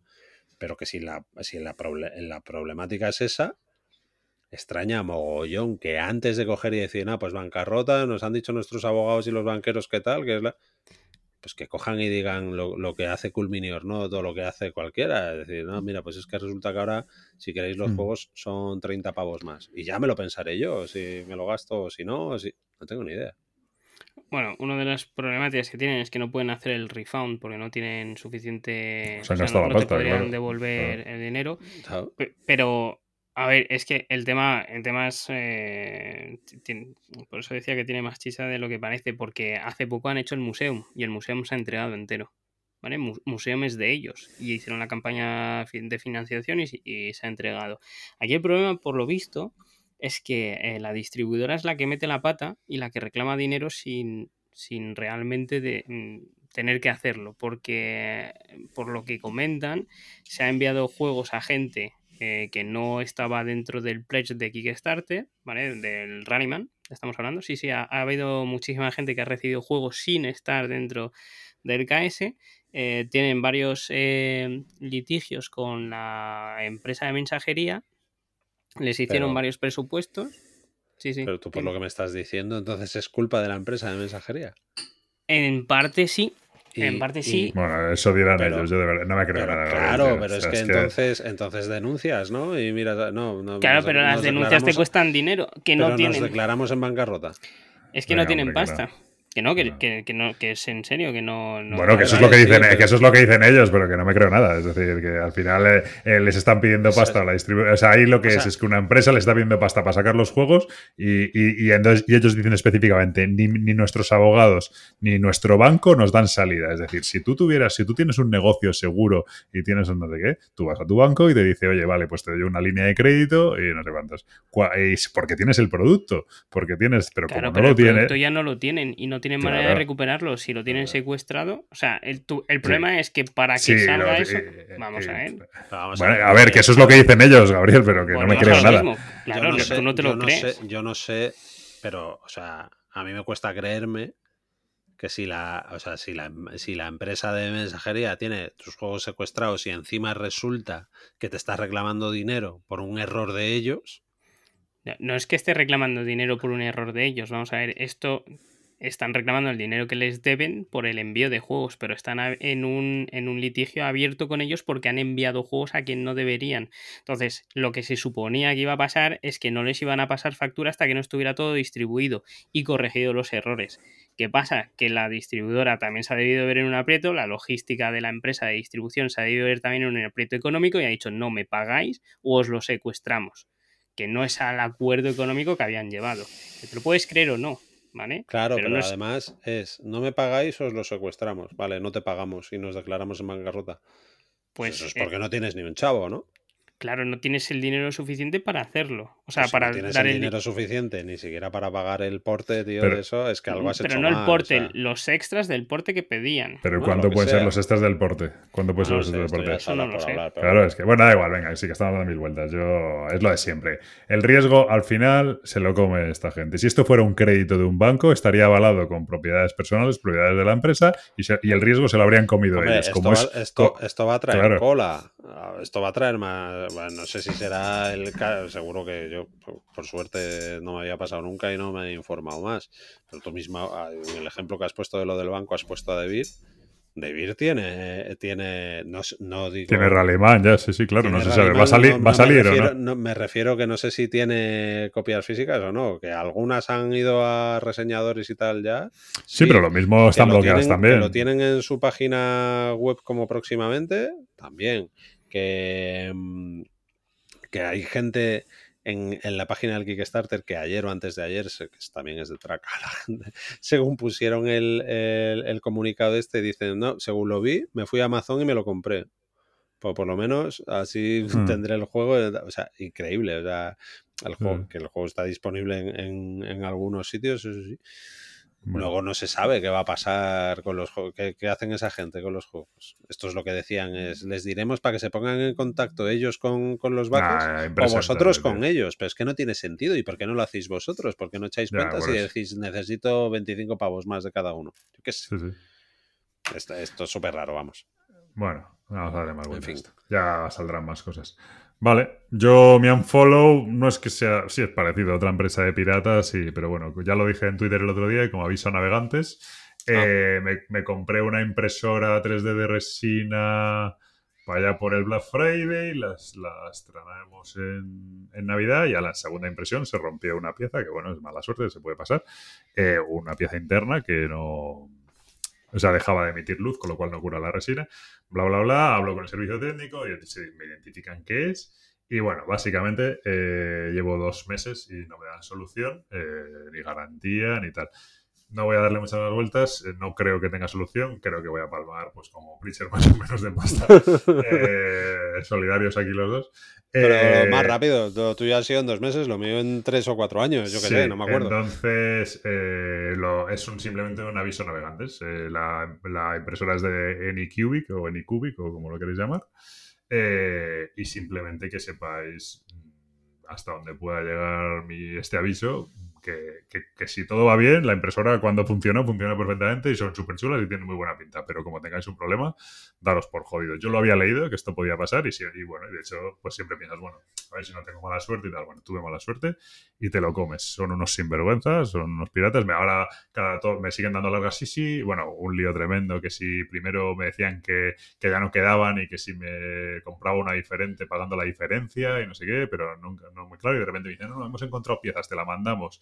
Semana, oye, que sí, la semana que viene te la semana, y bueno, llevo así dos meses. Entonces, no tiene pinta que me vayan a mandar nada. Entonces, eh, simplemente, si alguien, como hay mucho, en este mundo ya mucha gente que se mueve con estas cosas, si alguien se plantea comprarse una impresora 3D, mi consejo es que ni se de coña se acerque a Anycubic, que no es una empresa, por otro lado, pequeña, es decir, una de las más conocidas está LEGU, está Anycubic, de impresoras así 3D a nivel usuario, son de las más conocidas. Entonces, que sepa que si tiene problemas, eh, se va a quedar con un piso de papeles.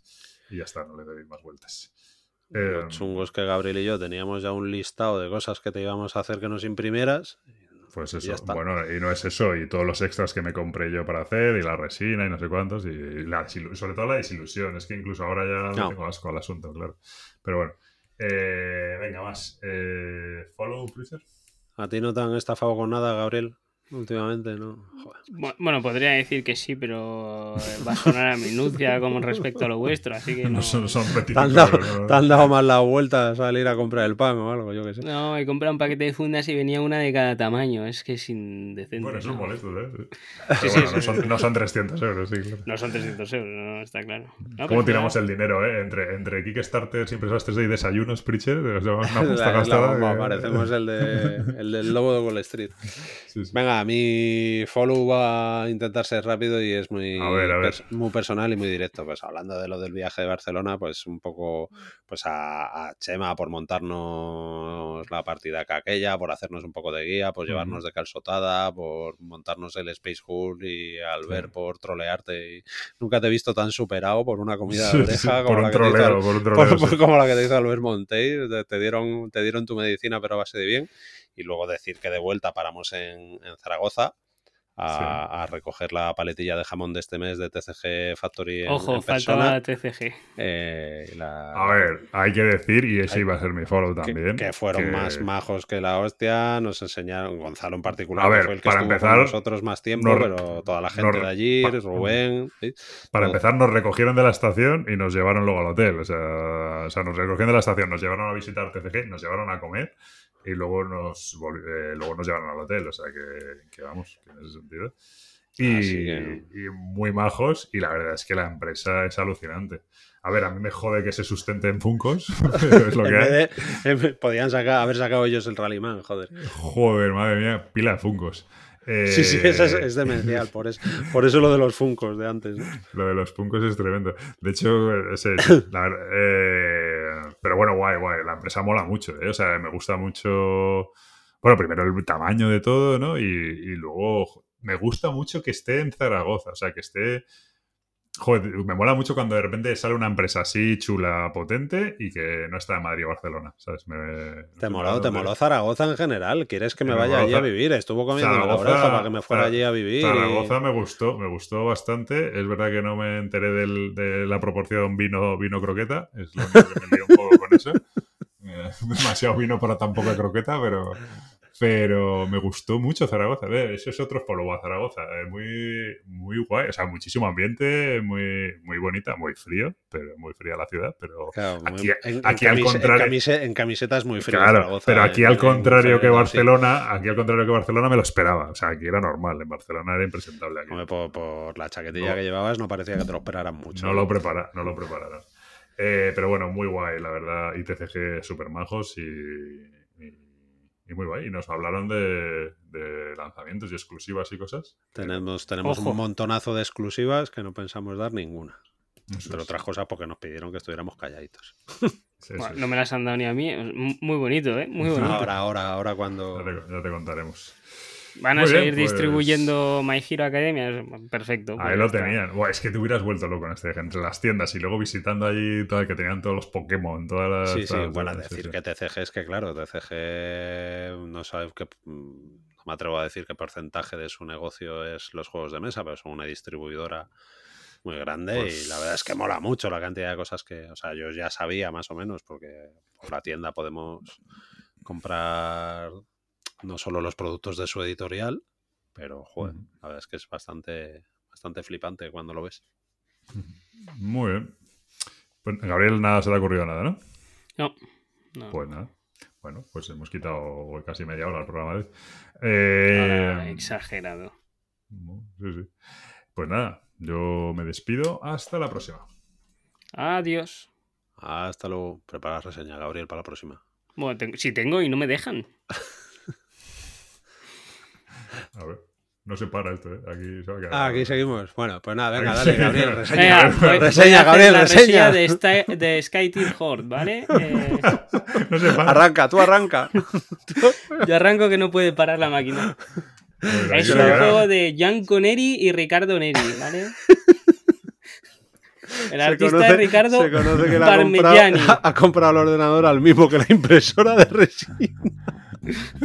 Lo publica Sky Tier Games. Yo sigo, yo sigo, hasta donde Dale, pueda. dale. Y se fue. Ojo, ha, ha cerrado, ha cerrado. Ah, espera, no, que seguimos.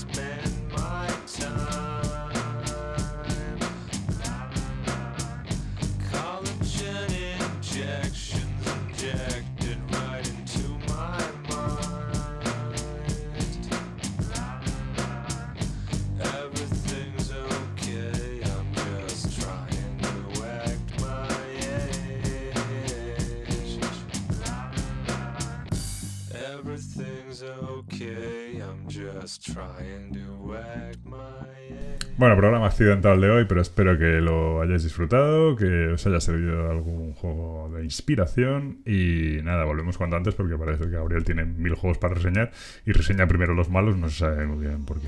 Eh, nos vemos pronto y hasta la próxima.